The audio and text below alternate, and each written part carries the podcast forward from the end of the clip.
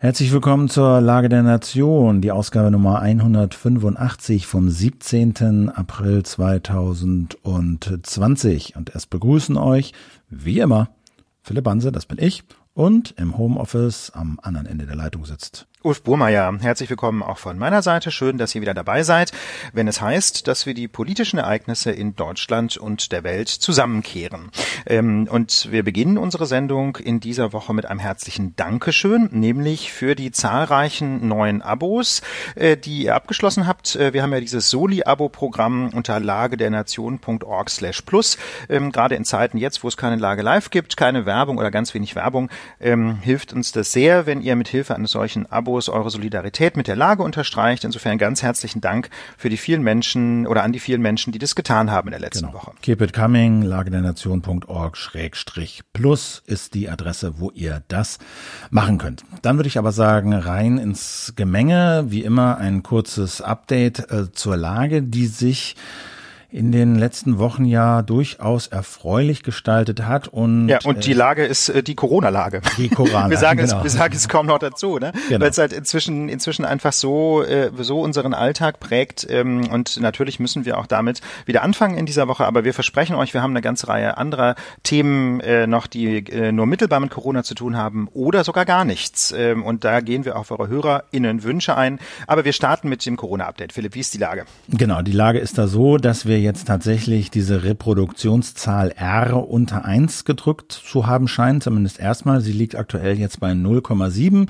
Also nicht jeder, jede Infizierte steckt mehr einen, eine neue Person an. Das betrifft jetzt aber nur die Fälle, die bis zum 12.04., also Ostersonntag, gemeldet wurden. Daraus wurde das berechnet und geschätzt vom RKI auf 0,7. Und man muss ja wissen, ne, einerseits ging die äh, Meldung über Ostern natürlich zurück, weil ne, viel geschlossen und Ostern. Andererseits dürften aber gleichzeitig die Kontakte durchaus nach oben gegangen sein, so man jetzt mal abwarten muss, wie sich das in der nächsten Woche dann so entwickelt. Aber das scheint erstmal doch ein ganz guter Trend sich zu bestätigen. Ja, in der Tat. Ne? Das äh, muss man sagen. Wir haben ähm, bei der derzeitigen Lage, jedenfalls nach Angaben des Robert Koch Instituts, keine Überlastung der medizinischen Kapazitäten in Deutschland zu befürchten. Die Auslastung der Intensivbetten liegt zurzeit bei knapp 60 Prozent, so jedenfalls eine Zahl des Tagesspiegels. Äh, es drohen also im Moment, muss man immer dazu sagen, keine italienischen Verhältnisse und ich finde die positive Nachricht ist, man kann offenbar in Deutschland diese Pandemie durchaus in den Griff bekommen. Und ich finde, das ist eine sehr, sehr gute Nachricht. Wir hatten das in der letzten Woche schon angedeutet, äh, aber dieser Trend hat sich bestätigt und ein Leser hat bei uns in den, oder ein Hörer vielmehr in den Kommentaren geschrieben, das sei durchaus ein Grund, äh, dass wir uns in Deutschland mal quasi kollektiv ein wenig auf die Schulter klopfen. Und ich finde, das ähm, ist eine sehr berechtigte Sicht auf die Dinge. Wir wollen damit nicht kleinreden, dass natürlich die Maßnahmen in den vergangenen Wochen auch äh, zu schweren Folgen geführt haben, ganz schwere Nachteile mit sich gebracht haben auf unterschiedlichsten Ebenen, aber vom Ergebnis her betrachtet ähm, scheinen sie durchaus wirksam zu sein, äh, scheint es möglich zu sein, diese Pandemie deutlich abzuschwächen. Und das ist doch einfach mal eine gute Nachricht. Das ist auf jeden Fall eine gute Nachricht. Man muss aber dazu sagen, unter den derzeitigen Bedingungen, mit den jetzt herrschenden harten Einschränkungen. Und da kommt natürlich die Frage auf, steigen sollte diese Zahl jetzt nicht weiter. Also eins, selbst eins ist ja eigentlich nicht so richtig genug. Sie muss eigentlich unter eins sein. Das ist sie jetzt. Also groß steigen darf sie nicht. Und die Frage ist jetzt halt, unter den derzeitigen Einschränkungen scheint sich das gut zu entwickeln. Muss das so weitergehen? Wenn ja, wie lange? Oder können wir lockern? Genau, das ist die zentrale Frage.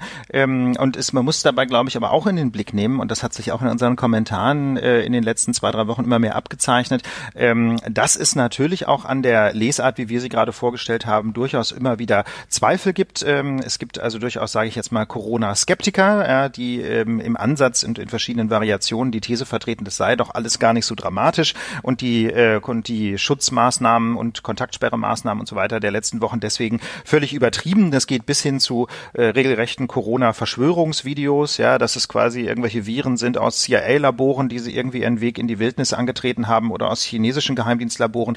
Ähm, und wir werden auch als Lage immer wieder gebeten, uns mal mit diesen Skeptikern oder mit den Leuten, die da alternative Fakten vertreten, zu befassen.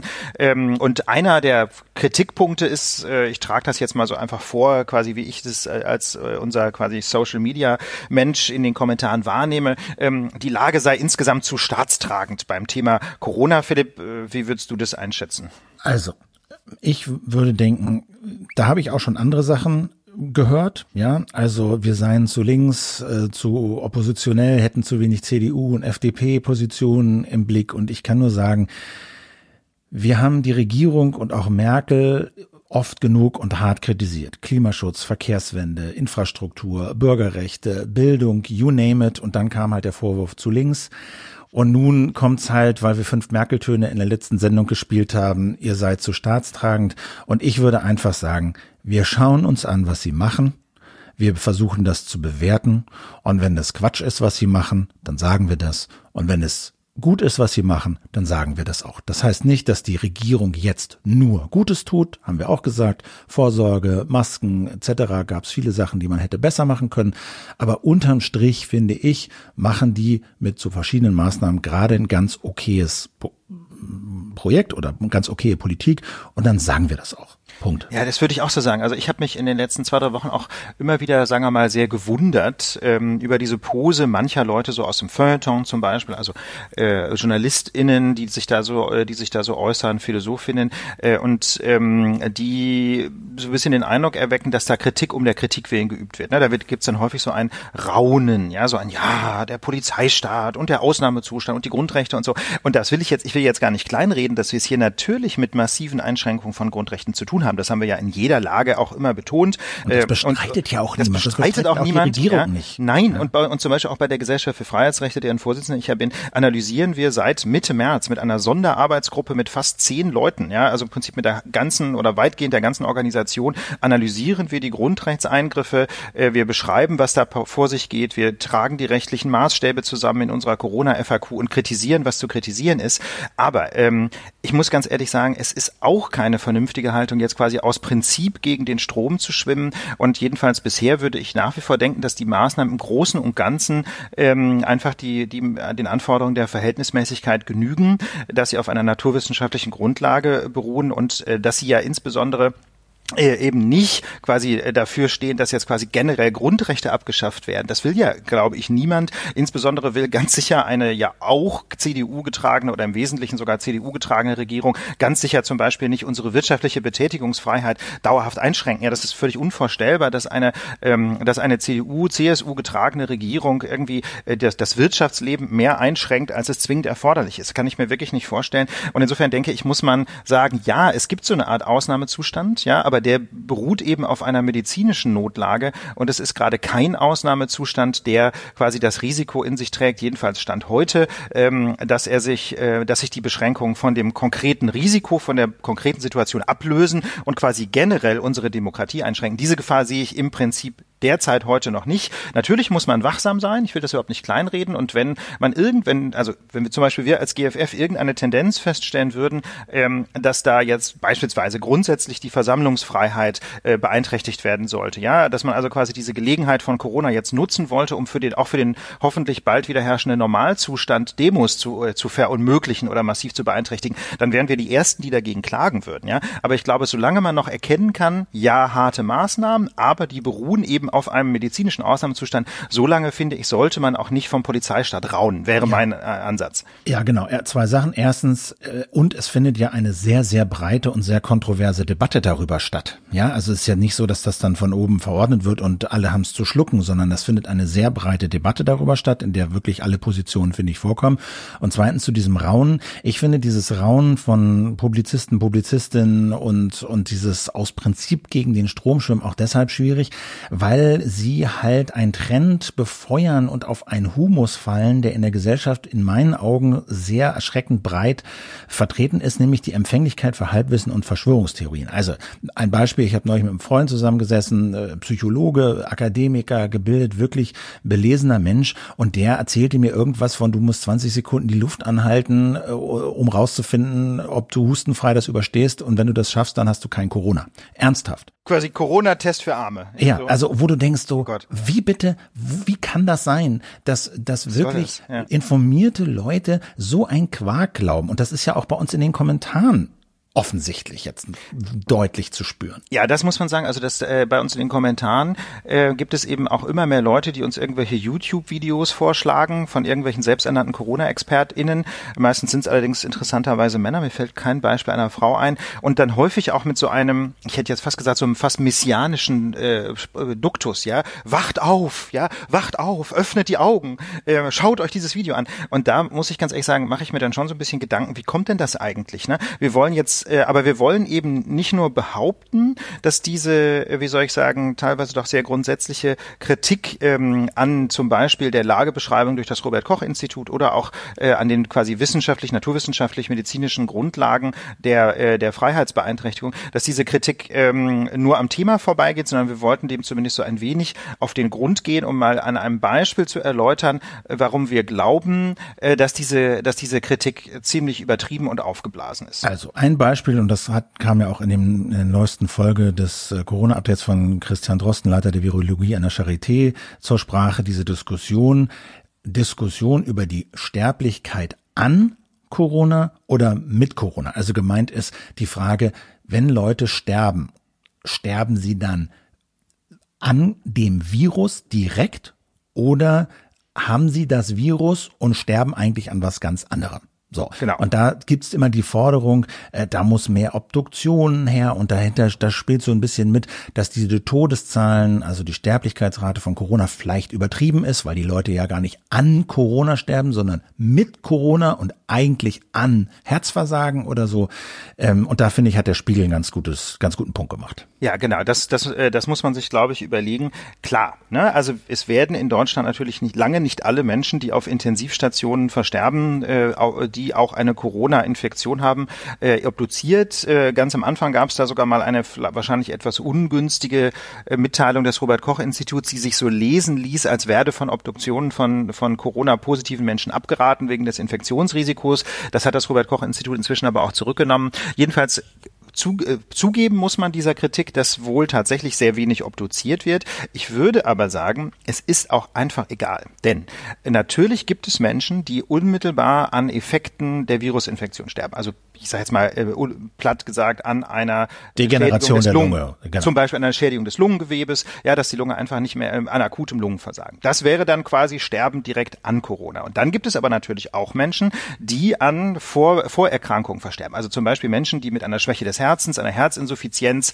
äh, ins, ähm, äh, leiden, vielleicht schon seit Jahren, schon seit Jahren kurzatmig sind, einfach körperlich nicht so leistungsfähig sind, die sich dann mit Corona infizieren und ähm, dann versterben und wo dann vielleicht die primäre Todesursache wirklich das Herzversagen sein mag. Ja? Und da gibt es jetzt eben Menschen, die differenzieren, dann das ist doch kein Sterben an Corona und diese Menschen dürfen eigentlich in die Statistik nicht reingerechnet werden. Ja. Und da muss ich ganz ehrlich sagen, das macht keinen Sinn. Philipp, du hast den, du hast den Spiegel äh, schon angeführt. Der Spiegel sagt, ähm, Zitat, das heißt im Umkehrschluss aber nicht, dass die Menschen nicht an Covid-19 gestorben sind, sondern an ihren Vorerkrankungen. Denn Bluthochdruck, Diabetes, verengte Herzkranzgefäße, mit all dem kann man viele Jahre oder Jahrzehnte gut leben. Mit anderen Worten, okay, vielleicht sind sie nicht direkt am Virus gestorben, aber hätten sie nicht diese Virusinfektion gehabt, ja, hätte nicht die Virusinfektion beispielsweise ihr schwaches Herz komplett überlastet, dann wären sie jetzt einfach nicht gestorben. Das heißt also, egal ob mit oder äh, oder äh, also äh, mit oder an Corona, sie sind jedenfalls wegen der Corona-Infektion gestorben und deswegen ist es völlig legitim, diese Infektion reinzurechnen in die Statistik, denn ähm, denn es handelt sich ja um Todesfälle, die ohne diese Infektion nicht eingetreten wären. Ja, insofern finde ich persönlich diese ähm, diese Diskussion ein völliges Scheinproblem. Es ist eine aufgeblasene Debatte und deswegen brauchen wir auch nicht mehr Obduktionen. Die, die entscheidende Frage ist tatsächlich, ob Menschen gestorben sind, äh, kausal aufgrund einer Corona-Infektion. Genau. Genau, genau ob das, ein, direkt, ein direkter Effekt ist des Virus, ja, Lungenversagen, oder ob das über Bande gespielt ist, ja, weil die Infektion den ganzen Körper so belastet, dass zum Beispiel das Herz versagt, das ist doch letztlich völlig wurscht. Gäbe es das Virus nicht, würden die Menschen noch fünf oder zehn Jahre leben und damit handelt es sich um einen Corona-Toten. So, und von dieser Nummer gibt es halt unendlich viele. YouTube ist voll, Facebook ist voll und es ist manchmal wirklich nicht einfach, diese Verschwörungstheorien en Detail äh, zu überprüfen. Dankenswerterweise gibt es Menschen, die das professionell professionell machen, zum Beispiel Kollektiv, äh, Korrektiv, Entschuldigung, Korrektiv, so ein Recherchekollektiv, hat sich eben das zur Aufgabe gemacht, Fake News zu entlarven und die machen auch viel über, über diese angeblichen Corona-Enthüllungsvideos. Ja, und ähm, da schreiben sie auch, dass YouTube besonders eben Faktenchecker vor besondere Herausforderungen stellt. Also die Videos sind häufig lang, schreiben sie Aussagen, wildes Durcheinander, Tatsachenbehauptungen, die man noch überprüfen kann, Meinungen, die nicht überprüfbar ist und eben Verschwörungstheorien, die nur in Teilen äh, überprüfbar sind. Und die schreiben halt, dass so ein Faktencheck eines einzelnen YouTube-Videos unter Umständen Tage dauern kann, während sich das irgendwie tausend um tausend um tausend äh, Leute angucken. Deswegen würde ich sagen, äh, also wir können da jetzt nicht jede jede These und jede Verschwörungstheorie auseinandernehmen, da würden wir euch an andere verweisen. Ja, in der Tat. Also Korrektiv ist ja sicherlich eine gute Adresse. Ähm, wir können im Grunde vor WHO allem macht es zum Beispiel auch. WHO hat auch so eine so eine Fact-Checking-Seite, haben wir auch verlinkt.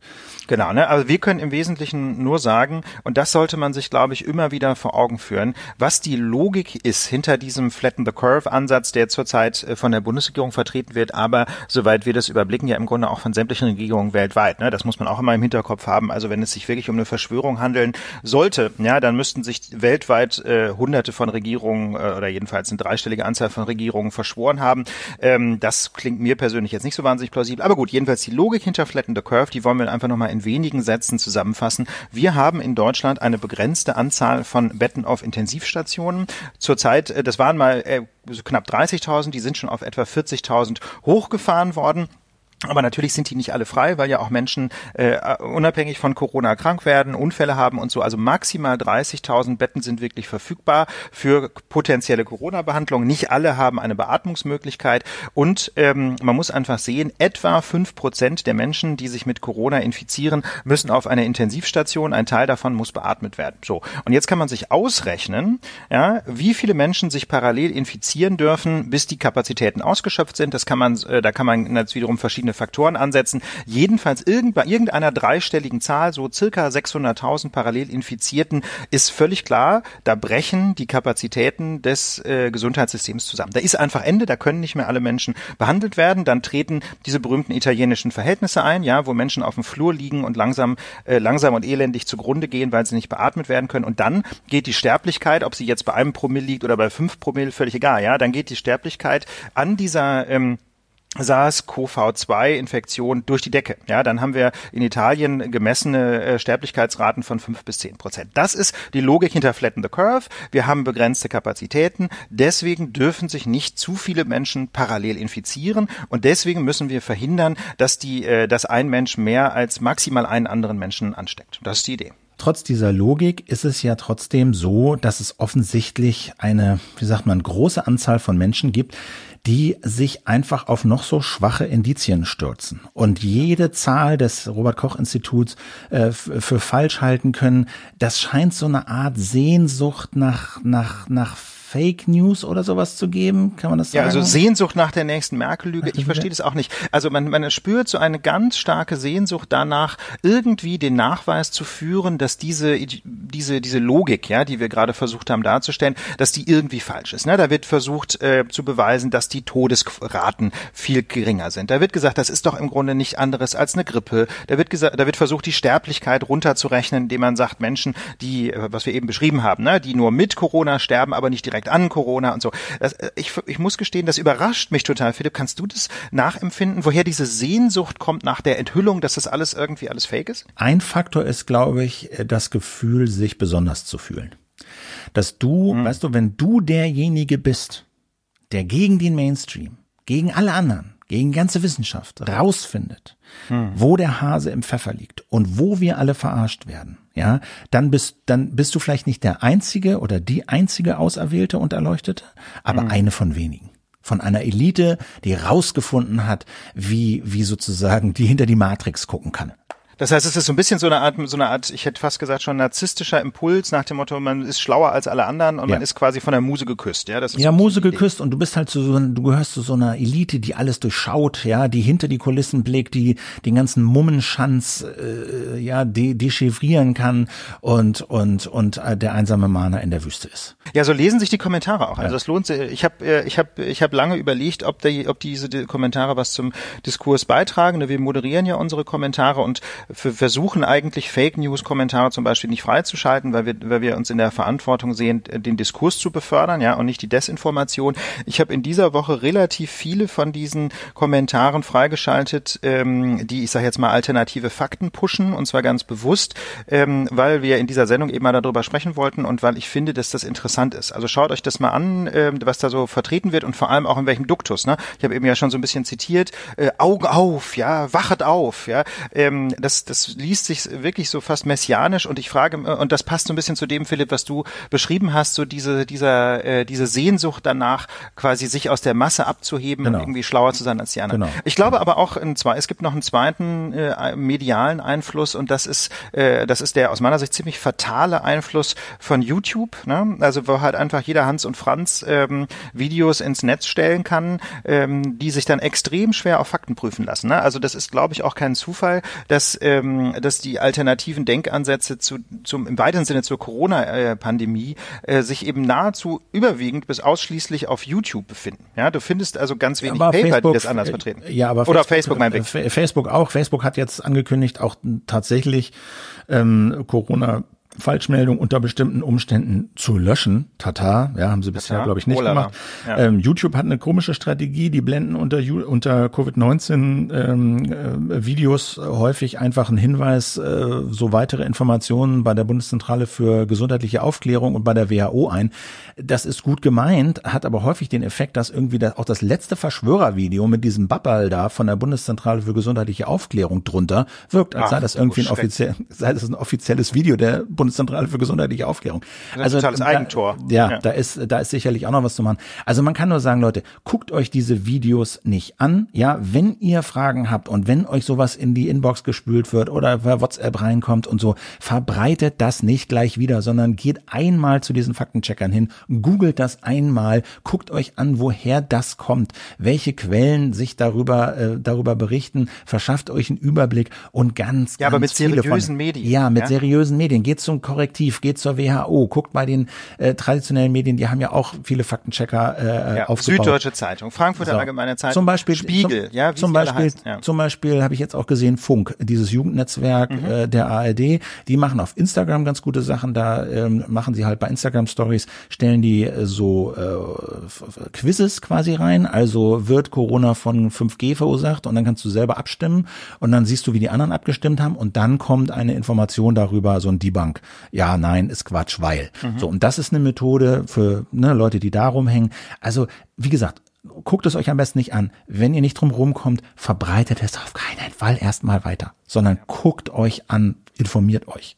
Ja, genau. Und vor allem widersteht diesem Impuls zu sagen, oh nee, ich gucke mich jetzt alternative ja. Medien an. Ja. Ich gucke mir nicht die etablierten Medien an, denn das liegt genau auf dieser, auf dieser, auf dieser äh, Linie ähm, mit diesem verführerischen Gedanken, ähm, liegt auf der Linie dieses verführerischen, verführerischen Gedankens, ich weiß mehr als alle anderen. Aber die Wahrscheinlichkeit, dass irgendein YouTube-Video tatsächlich seriöser ist, als was die, die Frankfurter Allgemeine schreibt oder der, die Süddeutsche oder die Taz, die Wahrscheinlichkeit ist minimal. Ja, es gibt ja einen Grund, warum diese diese Leute äh, ihre Infos auf YouTube stellen und wieso kein Mensch diese Infos druckt. Und das ist nicht immer nur eine Weltverschwörung, ja, sondern im Zweifel ist es einfach eine Frage der Seriosität. Und das verleitet, glaube ich, zu dem, weswegen, weswegen Philipp gesagt hat, guckt euch diese Videos nicht an, ähm, das leitet über zu dem, wie soll ich sagen, zu dem Metathema Medienkompetenz. Ne? Also jeder ist äh, gerade in Zeiten des Internet, ne, wo äh, eben jeder Mann und jede Frau alles Mögliche ins Netz stellen kann, ist jeder verantwortlich für seinen eigenen Medienkonsum. Man muss sich einfach sehr gut überlegen, überlegen, was man äh, seinen Gehirnwindungen so zumutet. Und es ist einfach keine gute Idee, ähm, wenn man sich die ganze Zeit mit irgendwelchen alternativen Quellen und alternativen Medien auseinandersetzt, einfach weil das zu einer massiven Verunsicherung führt und man dann leider doch sehr, sehr schnell abgleitet ähm, in so ein verschwörungstheoretisches Denken. Und ich glaube, das ist für die eigene seelische Gesundheit nicht so wahnsinnig gut. Also da sollte man, glaube ich, sehr genau überlegen, welche Medien gucke ich mir an und warum kann ich diesen Menschen und, und diesen Medien vertrauen. Das ist, glaube ich, die zentrale Frage. Welchen, welchen Grund gibt es, es diesen Medien, die ich konsumiere, zu vertrauen? Bei den etablierten Zeitungen gibt es dafür Gründe. Na, da arbeiten Menschen, die das gelernt haben, ähm, die haben da jahrzehntelange Erfahrung mit Recherchen. Das heißt nicht, dass sie nicht Fehler machen. Dann gibt's aber hoffentlich Korrekturen, ähm, so wie wir das ja in der Lage auch machen. Wenn wir einen Fehler machen, dann korrigieren wir das auch in der nächsten Folge. Ähm, aber bitte, bitte, bitte schaut nicht äh, auf irgendwelche Wanderprediger auf YouTube. Also und wenn, wenn so ein bisschen auch wissen will, wie so eine Fun Verschwörungstheorie funktioniert, dem kann ich ein Buch empfehlen. Das heißt, nichts ist, wie es scheint, über Verschwörungstheorien erschienen in der Edition Surkamp. Autor ist Michael Butter. Anschaulich, nicht so dick, äh, aber anschaulich, gut verständlich geschrieben, wie Verschwörungstheorien funktionieren und wie man gegen sie vorgehen kann, wie man ihnen begegnen kann. Genau. Und es ist kein Kriterium, ob ein Video gut gemacht ist. Ne? Die Videos sind im Zweifel von Verschwörungstheoretikern super gemacht. Das ist nicht das Ding. Ja, die Bildqualität ist gut. Es geht um die gedankliche Qualität. Es geht um die Seriosität. Und man darf halt auch nicht vergessen, dass man mit YouTube-Videos wahnsinnig viel Geld verdienen kann. Ne? Wenn man das geschickt macht, wenn man viele Klicks einsammelt, das ist also, man muss das so offen sagen. Also Lügen verbreiten ist für manche Menschen ein Geschäftsmodell. Ne? Davon leben die. Gerade irgendwelche Ex-Bundestagsabgeordnete äh, und, äh, und Politrentner, die dann irgendwelche krassen Videos ins Netz stellen. Also Leute, bitte, bitte, bitte passt auf. Ähm, und, äh, und vielleicht muss einfach jeder, es gilt, gilt für mich ja nicht minder, einfach nochmal so kurz über seine eigene äh, Medien, über seinen Medienkonsum und seine Medienkompetenz nachdenken. Es hat in dieser Woche natürlich viel Aufregung gegeben, weil am Ende oder in der Mitte der Woche stand halt diese Entscheidung an der Bundesregierung und der Länder, was machen wir denn jetzt, wie gehen wir denn jetzt weiter in Sachen Corona?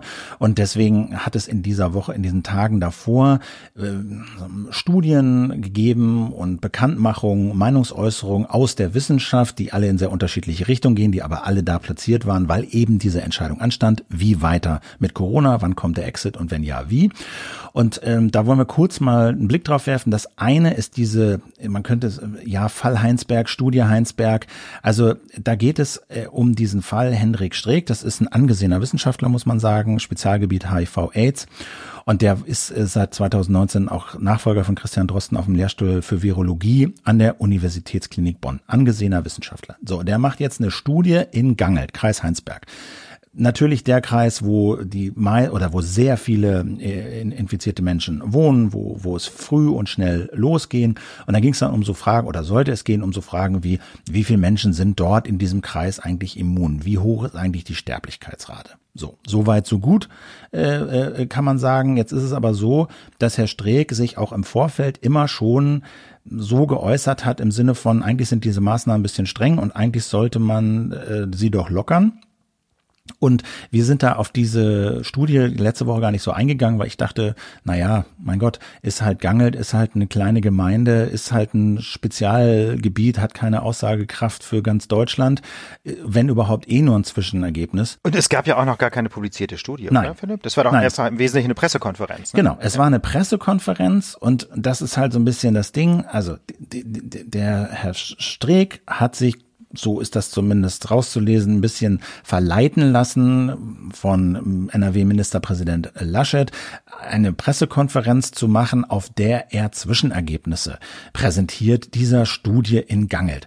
Jetzt sagen Sie im Nachhinein. Ach so, das ging auf Laschet zurück. Das hat, ja, das war gar nicht die, also ich meine, eigentlich ja. man als Wissenschaftler würde man ja eine Studie fertig schreiben, dann und dann publizieren und vielleicht dann nochmal eine PK machen, ne? Aber also der Streeck argumentiert, es seien nicht unüblich Zwischenergebnisse zu präsentieren. Allerdings würde man sagen, ja, man präsentiert diese Zwischenergebnisse eben auf Kongressen vor Wissenschaftlern und Wissenschaftlerinnen, verbunden mit einem Paper, zumindest ein ne, was nachzulesen, wie ist das ein Design und ein ne? Abstract ne? ja. und so. Und man setzt sich aber nicht auf eine Pressekonferenz äh, ohne irgendwie wirklich wissenschaftliche Publikationen in der Hand und erweckt dann so den Eindruck, ja, so war das eben, dass wir hier es mit einer Studie zu tun haben, die eine relativ hohe Immunität in Gangelt nachzuweisen scheint, Zwischenergebnis, und dann aber auch noch repräsentativ ist für ganz Deutschland, was sie definitiv nicht ist. Nö, denn weil es in diesem Dorf Gangelt, da gab, war das nicht diese Geschichte mit dieser Karneval Karnevalssitzung, wo hinterher das halbe Dorf äh, infiziert war? Ich glaube ja. Ich glaube, das Na? war dieses Dorf. Und das wurde natürlich auch noch befeuert, weil Streeck sich darauf eingelassen hatte, sich von dieser PR-Agentur Story Machine betreuen zu lassen. Dahinter, dahinter steckt ein Wissenschaftler, ja. ein Wissenschaftler macht eine Pressekonferenz, betreut von einer PR-Agentur. So als wenn ja. er irgendwie ein neues Waschmittel in den Markt drücken will. Also die, ob die, ob die PK betreut wurde von Story Machine, das weiß ich nicht, aber die Forschung und diese Studie wurde, wurde begleitet von Story Machine. Die haben im Wesentlichen Fotos veröffentlicht. Das ist eine PR-Agentur um Kai Diekmann, dem ehemaligen äh, Bildchefredakteur. Und die, und die haben halt in ihren, die haben halt in diesen Tweets begleitend zu dieser Studie auch gesagt, Zitat, schnell Fakten zu Covid-19 liefern, damit die Bundesregierung Maßnahmen oder Lockerungen erarbeiten kann.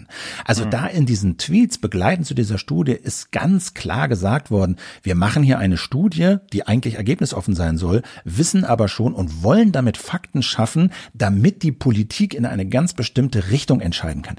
Und allein dieser, ob der Streeck jetzt gewollt hat oder nicht, aber der Eindruck ist natürlich tödlich. So. Ja, also das ist der Eindruck ist schon fatal, wenn ich als Wissenschaftler rausgehe, bevor ich überhaupt meine Studie beendet habe, mit Zwischenergebnissen, wenn ich nicht deutlich dazu sage, dass diese Ergebnisse eben auf einer ganz spezifischen Sondersituation berufen, nämlich einem Dorf mit einer aufgrund einer bestimmten Veranstaltung sehr sehr hohen in Anführungsstrichen Durchseuchungsquote. Ne? Und wenn ich mich dann noch von einer PR-Agentur beraten lasse, also quasi ähm, schon nach außen den Eindruck erwecke, dass es mir weniger um Wissenschaft geht als darum, eben die Öffentlichkeit zu beeinflussen. Ne? Also ja, das ist schon mal. Und das, Interessant, sagen wir mal. Genau, und das, das korrespondiert natürlich auch mit den Äußerungen, die Streeck vor dieser oder im Laufe dieser Studie gemacht hat, schon vor dieser PK, wo er sich immer dafür eingesetzt hat und immer den Eindruck erweckt hat, als sei das alles ein bisschen übertrieben, als sei die Sterblichkeit mhm. von Covid-19 eigentlich viel geringer, als das so allgemein kommuniziert wird. Also da hat die Wissenschaft in Vertretung von Herrn Streeck kein gutes Bild abgegeben. Das war ein Beispiel, finde ich, für eine sehr, sehr unglückliche Vermischung von Forschung, äh, Politik und so einer politischen Mission von, von Wissenschaftlern. Wer mhm. das mal genau nachlesen möchte, äh, die, die Riff-Reporter haben da einen sehr ausführlichen Artikel ja. zugeschrieben, haben wir verlinkt. Also ich finde zum Beispiel, äh, also jenseits der Frage der Kommunikation und dieser, wie soll ich sagen, dieser etwas schrägen Interessenvermischung, sagen wir mal, finde ich, äh, finde ich allerdings, dass selbst 15 Prozent Immunität ähm, ja noch weit entfernt sind von einer Herdenimmunität. Ne? Also da wird doch eigentlich unangefochten immer gesagt, dass man so 60 bis 70 Prozent Immunität braucht, damit eine, äh, eine Epidemie quasi von alleine ausläuft. Und äh, 15 Prozent sind davon ja immer noch meilenweit entfernt, nämlich rund 50 Prozentpunkte. Ne? Das heißt, heißt also, selbst bei einer solchen Durchseuchungsquote von oder Immunitätsquote von 15 Prozent würde ja selbst in Gangelt eine Epidemie immer noch äh, sich wie ein, ein, ein Buschfeuer verbreiten. Genau, also das war jetzt nicht 70 Prozent sind immun, also die, wenn das nee, 15 Prozent, ne? Ja, genau, ne, aber wenn es denn 15 Prozent sein sollten, also ja auch noch alles, ne, auch die Studie. Wenn das stimmt, ja. Äh, genau, auch die Studie hat so ein paar Design-Fragezeichen aufgeworfen und so, da müssen wir jetzt nicht näher drauf eingehen, aber ähm, 15 Prozent sind noch nicht Herdenimmunität, aber wären doch schon ein bisschen höher, als was man so allgemein in Deutschland annehmen kann. Also wie gesagt, das war so die eine Studie, die da äh, über die debattiert wurde, heiß debattiert wurde, eher auf eine unglückliche Art. Dann ja. gab es eine Stellungnahme der Helmholtz-Gemeinschaft, äh, wo Wissenschaftler sich hingesetzt haben und Wissenschaftlerinnen und modelliert haben, so wie das auch das Imperial College neulich getan hatte und wir haben da ja. auch drüber berichtet. Die haben im Prinzip drei Szenarien durchgespielt. Ein Szenario, äh, wir lassen quasi alle Maßnahmen sein. Ein Szenario, wir machen jetzt so weiter wie gehabt und ein Szenario, wir ziehen ein bisschen an. Mhm. Und äh, der Punkt von denen, das sind, das sagen sie aber auch, ist eine epidemiologische Sichtweise. Also sie betrachten das nicht aus politischer Sicht, sondern aus rein epidemiologischer Sicht. Mhm. Und da sagen sie, wäre es eigentlich sinnvoll, die Maßnahmen, die wir jetzt haben, noch zwei, drei Wochen zu verlängern, um diesen Reproduktionsfaktor R unter eins zu drücken. Also dass wirklich die Infektionen sinken und diese, diese Welle, diese Kurve wirklich sich dem, dem Boden wieder nähert. So, ne, das ist deren mhm. Fazit gewesen.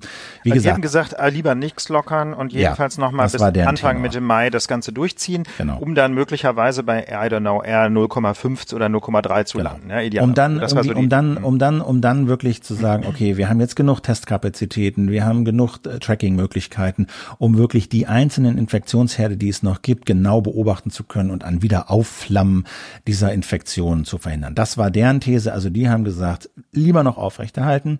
Und dann gab es diese ähm, Studie, hieß es immer, war aber keine Studie, war eigentlich eine Meinungsäußerung der Leopoldina, also dieser Akademie der Wissenschaften letztlich ist das eine Versammlung von Wissenschaftlern und ja, Wissenschaftlern in erster Linie und auch ein paar Wissenschaftlerinnen, die aber da eben nicht, sehr wenig, ne? Das aber eben sehr wenig. 24 Männer und zwei Frauen, ja? Das die ist diese halt Stellung ein desaströses Bild. Ne, die also mhm, 1600 ja. sind, glaube ich, insgesamt Mitglied und die geben halt immer so politisch beratende Ad-Hoc-Stellungnahmen ab, ne, mhm. zu allen möglichen Themen. Auch zu Corona haben sie jetzt schon drei mit der eben abgegeben und ähm, da haben halt äh, ne, ein paar steile Thesen rausgehauen, also dass dieses Tracking mit der App auch GPS-Daten mit beinhalten sollte und ähm, eine Maskenpflicht es geben sollte und so. Also das war auch ganz klar und da hatte Merkel ja auch darauf hingewiesen, das ist so ein bisschen die Stellungnahme, auf die sie so wartet. Die kam dann irgendwie am Dienstag, glaube ich, raus und ähm, die Inhalte, da müssen wir jetzt nicht näher drauf eingehen. Was halt viel diskutiert wurde, ist zu sagen, naja, eigentlich ist es ja keine Studie, sondern eher eine Meinungsäußerung, weil die Leute ja nicht geforscht haben, sondern die haben sich halt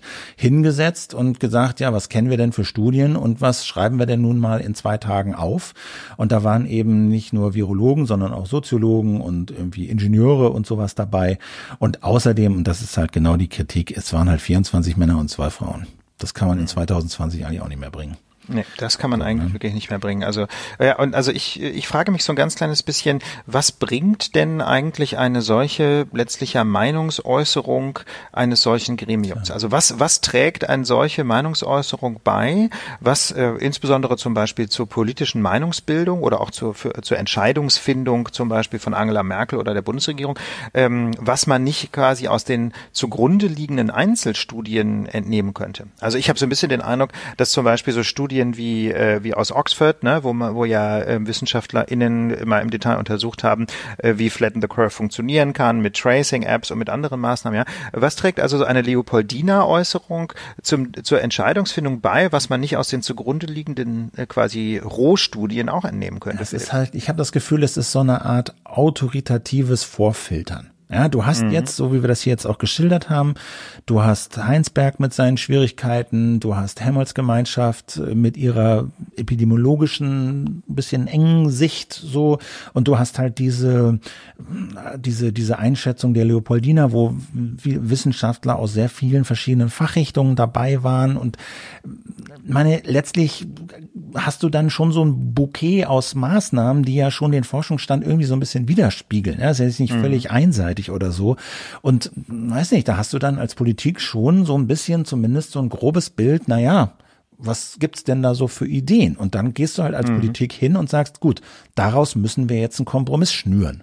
Aber vielleicht, äh, grobes Bild klingt jetzt erstmal gut, aber vielleicht äh, ist dieses grobe Bild dann eben auch sehr, sehr unscharf. Ne? Also diese, ich finde, dass dieses Beispiel GPS-Daten, Ortsdaten einsetzen fürs Corona-Tracking ein schönes Beispiel ist. Denn wenn man sich mit dem Thema mal genauer beschäftigt, dann braucht kein Mensch diese Ortsdaten. Ne? Ja. Das haben, äh, das ist, das war ja letztlich der Anlass, weswegen ich schon Ende März da mit meinen beiden Co-Autoren äh, bei Netzpolitik einen Artikel geschrieben habe, weil es mir darum ging, so Datenkraken-Apps wie zum Beispiel in China oder in Südkorea zu verhindern. Also unsere Idee war, wir wollen mal quasi einen, einen, äh, einen Idealstandard definieren, wie man datenschutzfreundlich äh, Tracing umsetzen könnte. Und da, denn dazu braucht man gerade keine Ortsdaten. Das, das ist im Grunde auch nicht umstritten, ja. Das ist, ähm, denn diese, diese GPS-Daten sind auf 10 bis 20 Meter genau. Damit kannst du halt einfach nicht bestimmen, ob zwei Menschen sich auf Nies-Entfernung angenähert haben. Aber Punkt. deswegen, genau. Ja? Aber deswegen, Und deswegen kann man sich doch die Frage stellen, was bringt Leopoldina, oder? Wenn, Na gut, wenn aber die so offensichtliche, äh, doch irreführende Informationen in ihre Stellungnahme schreiben. Ja, ja ja, ja, ja, aber genau deswegen kann man ja sagen, genau deswegen werden sie auch nicht eins zu eins umgesetzt.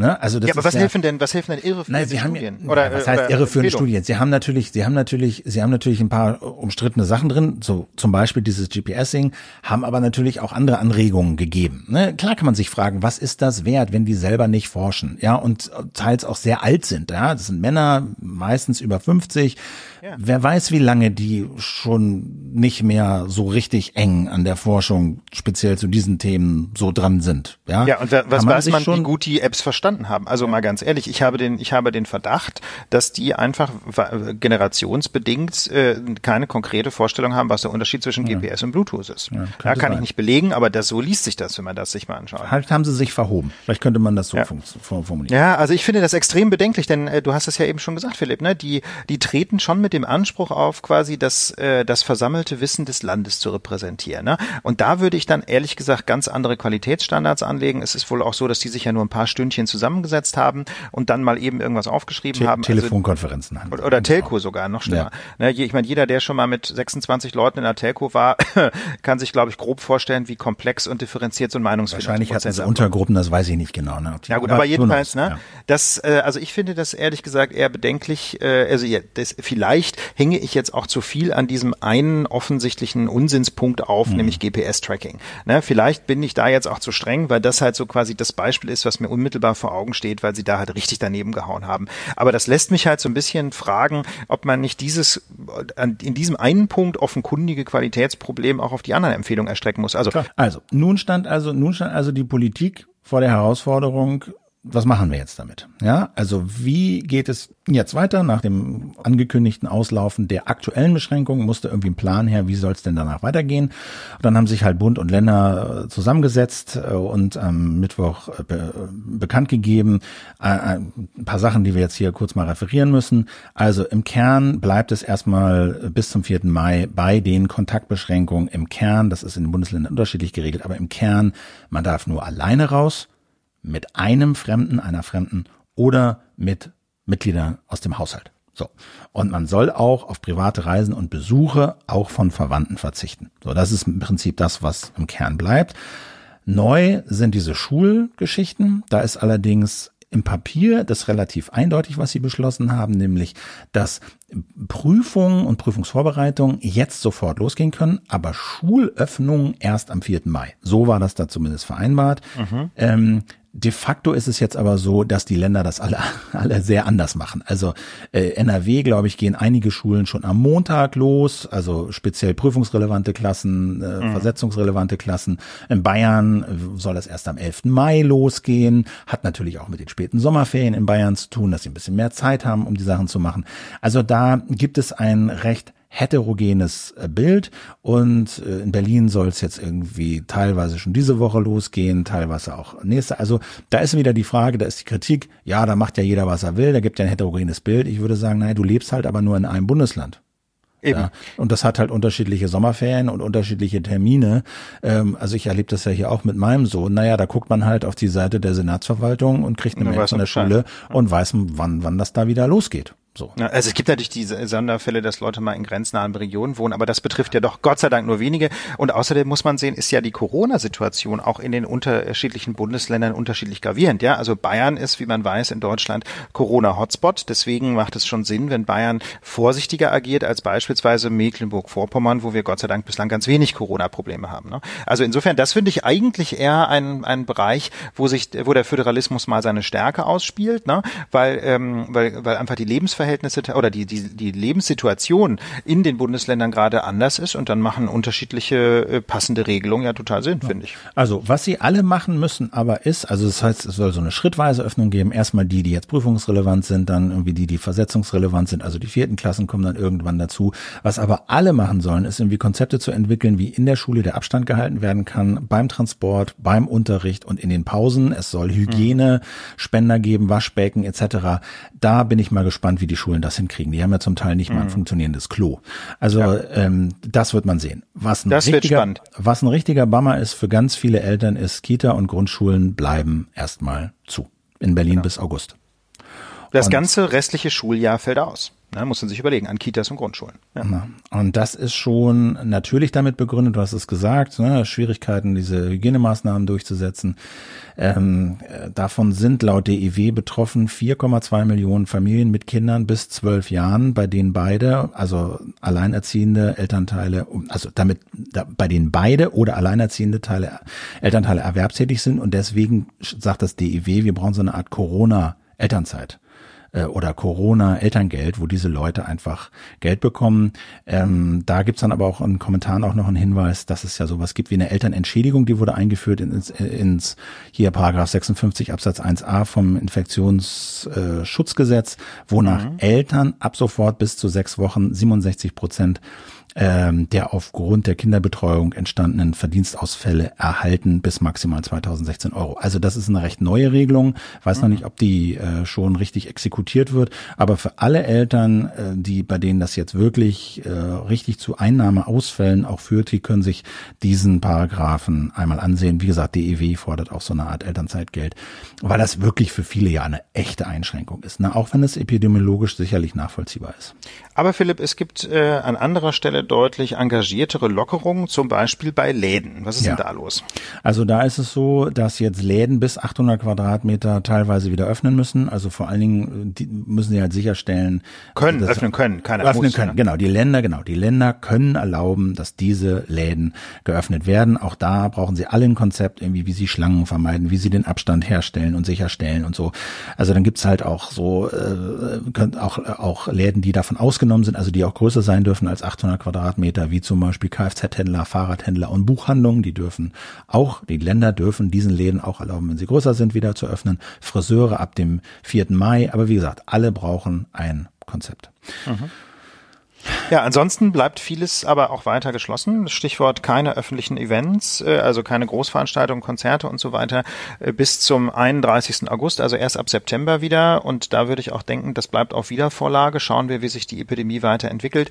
Außerdem weiterhin keine Gottesdienste, ja, eine ganz schwere Beeinträchtigung der Religionsausübungsfreiheit. Äh, also ist, nur online, ne? Sie ja. dürfen ja stattfinden, ja. aber eben nicht ja. mit der mit der Gemeinde. Ne? Aber du weißt doch, Philipp, ne, wo zwei oder drei in meinem Namen zusammenkommen, da bin ich mitten unter ihnen. Ja? Und ob das auch online funktioniert, who knows. Ähm, genau das gleiche gilt für die Bundesliga, bis auf weiteres Nein. Ja, auch, auch keine Geisterspiele, auch keine Geisterspiele. Keine Geisterspiele, genau. gar nichts. Ne? Auch Kneipen und Bars bleiben weiter zu ähm, und auch Hotels äh, und ganz generell Sport, Kunst und Kultur ähm, werden erst im zweiten Schritt äh, wieder geöffnet werden. Genau, Hotels, Hotels, Hotels nur also äh, geschlossen für offensichtlich touristische Zwecke. Also wenn du Geschäftsreisen machst, dürfen Hotels sich auch nehmen.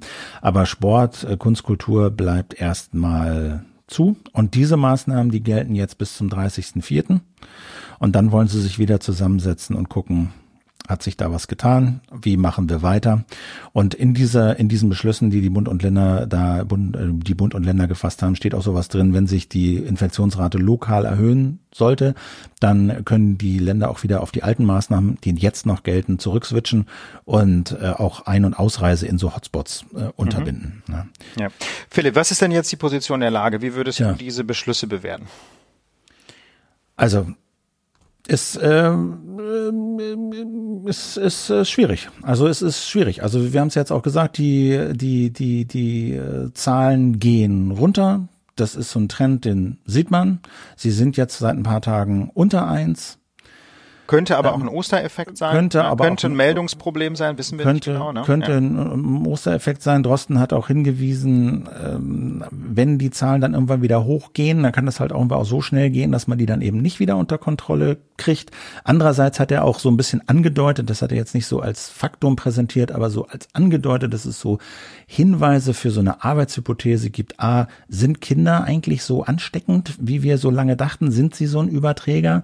Und ist das im Haushalt gibt es eigentlich so eine Art, vielleicht unter Umständen so eine Art doch irgendwie Grundimmunität, weil sich doch offensichtlich vielleicht in manchen Studien weniger Menschen im Haushalt, in der Familie anstecken, als man das eigentlich so annehmen würde. Also das wären dann so Aspekte, die vielleicht noch kommen, die das Ganze so ein bisschen entschärfen. Ich bin gespannt. Also ich, ich finde, die Politik musste einen Kompromiss schließen, habe ich das Gefühl. Also jetzt einfach es so war wahnsinnig viel Druck auf dem Kessel ja. irgendwie, ne? Aber da, ich bitte, ich würde das in Frage stellen, Philipp, ob die Politik das wirklich musste. Also ich sehe den Diskurs, ne? Ich habe auch den Eindruck, dass da insbesondere Leute wie Armin Laschet ja enorm Druck gemacht haben. Aber ich werde auch das Gefühl nicht los, äh, ich bin da eher so auf der Linie mit der Helmholtz-Gesellschaft, ich werde das Gefühl nicht los, ähm, das ist eigentlich alles ein bisschen zu früh.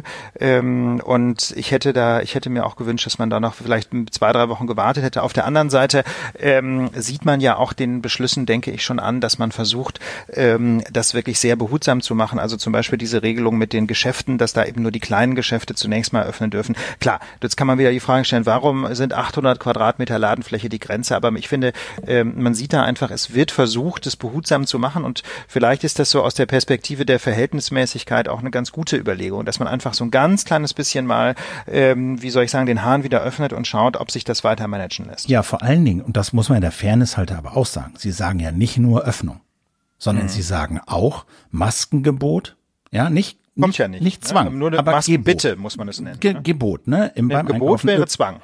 Gebot ist Zwang. Ja, gut. Äh, Nee, Maskenbitte kann man das ja, sagen. Ja, genau. Nennen wir es Maskenbitte. Es gibt keinen Zwang, aber es gibt die Aufforderung, ÖPNV, Einkaufen, überall da, wo man diesen Abstand nicht einhalten kann, Masken zu tragen. Die Gesundheitsämter werden aufgerüstet. Die wollen Teams einrichten. Für 20.000 Einwohner soll es ein Team von fünf Leuten geben, die halt Tracking machen können. Die, mhm. die technisch, die Gesundheitsdienste werden vom Bundesgesundheitsministerium aufgerüstet. Das Bundesverwaltungsamt will Online-Schulungen machen für dieses Tracking. Die Tests sollen nach oben gehen. Es gibt mehr Geld für, für, für Studien und eben diese, diese App, über die wir auch noch reden, die soll forciert werden. Das ist vielleicht alles kein Allheilmittel, aber es ist sozusagen, der Fairness halber muss man sagen, so ein Gegensteuern gegen nur die Öffnung. Mhm. Ja. Stimmt natürlich, ne? Man macht, man lässt jetzt, man, man, wie soll ich sagen, man öffnet jetzt auch nicht alle nee. Schleusen, ne? Man öffnet nicht alle Schleusen und ist sich bewusst, ja, es wird wahrscheinlich vielleicht mehr Kontakte geben und unter Umständen das nach oben gehen, aber wir haben auch Ideen dafür, was wir dann wie machen, beziehungsweise ja. wie wir da ein bisschen gegensteuern. Und da muss man einfach jetzt sehen, was passiert. Ja, man muss ja einfach sehen, dass sich diese ganzen Maßnahmen eben auch nicht im luftleeren Raum bewegen ähm, und äh, insbesondere rechtlich gibt es ja eben auch relativ strikte Anforderungen. Der Staat kann einfach nicht beliebig äh, Beschränkungen auferlegen, sondern er muss das sehr vorsichtig tun und äh, unter strikter Beachtung unserer Grundrechte. Und ähm, daran hat in dieser Woche das Bundesverfassungsgericht erinnert. Ähm, es hat nämlich eine, wie ich finde, ganz spannende Entscheidung zur Versammlungsfreiheit getroffen, also das, was man so landläufig Demonstrationsgrundrecht nennt. Und zwar ähm, am Beispiel eines Falls aus Gießen, Philipp. Genau, ähm, der Fall aus Gießen ist relativ einfach. Es waren mehrere Demos geplant. Äh, Motto Gesundheit stärken statt Grundrechte schwächen. Schutz vor Viren, nicht vor Menschen war so ein Motto. Und äh, die Menschen haben sogar Infektionsschutzmaßnahmen für die Demo aufgrund von Covid-19 gleich mit eingeplant für ihre Demo. Und trotzdem hat die Behörde gesagt, nicht. Ja, ganz genau. Und das mit einer ehrlich gesagt ziemlich krassen Begründung. Sie haben sich nämlich darauf berufen, es gebe ja schließlich eine hessische Corona-Bekämpfungsverordnung und die sehe es vor, Kontakte zu anderen Menschen außerhalb des eigenen Hausstands auf das absolut notwendige Minimum zu reduzieren und öffentliche Verhaltensweisen, die geeignet seien, das Abstandsgebot zu gefährden, seien unabhängig von der Personenzahl untersagt und da, äh, zu den danach generell verbotenen Verhaltensweisen zähle auch die Durchführung einer öffentlichen Versammlung. Ja, denn ganz, äh, da machen Sie sich dann äh, die Sache relativ einfach und sagen nämlich, erfahrungsgemäß würden ja bei Versammlungen aller Art Mindestabstände nicht, eingehalten. Ja? Und das ist natürlich eine ziemlich deutliche Ansage des, äh, dieser, dieser Versammlungsbehörde in Gießen. Äh, die hat in Karlsruhe ehrlich gesagt ähm, nicht so wahnsinnig viel Begeisterung ausgelöst, aber Bevor wir uns diese rechtliche Bewertung angucken, ähm, ist erstmal äh, etwas ganz grundsätzlich wichtig äh, im Kontext der Demonstrationen, ähm, was ich immer schon mal sagen wollte und hier bei dieser Gelegenheit äh, mal einschieben möchte.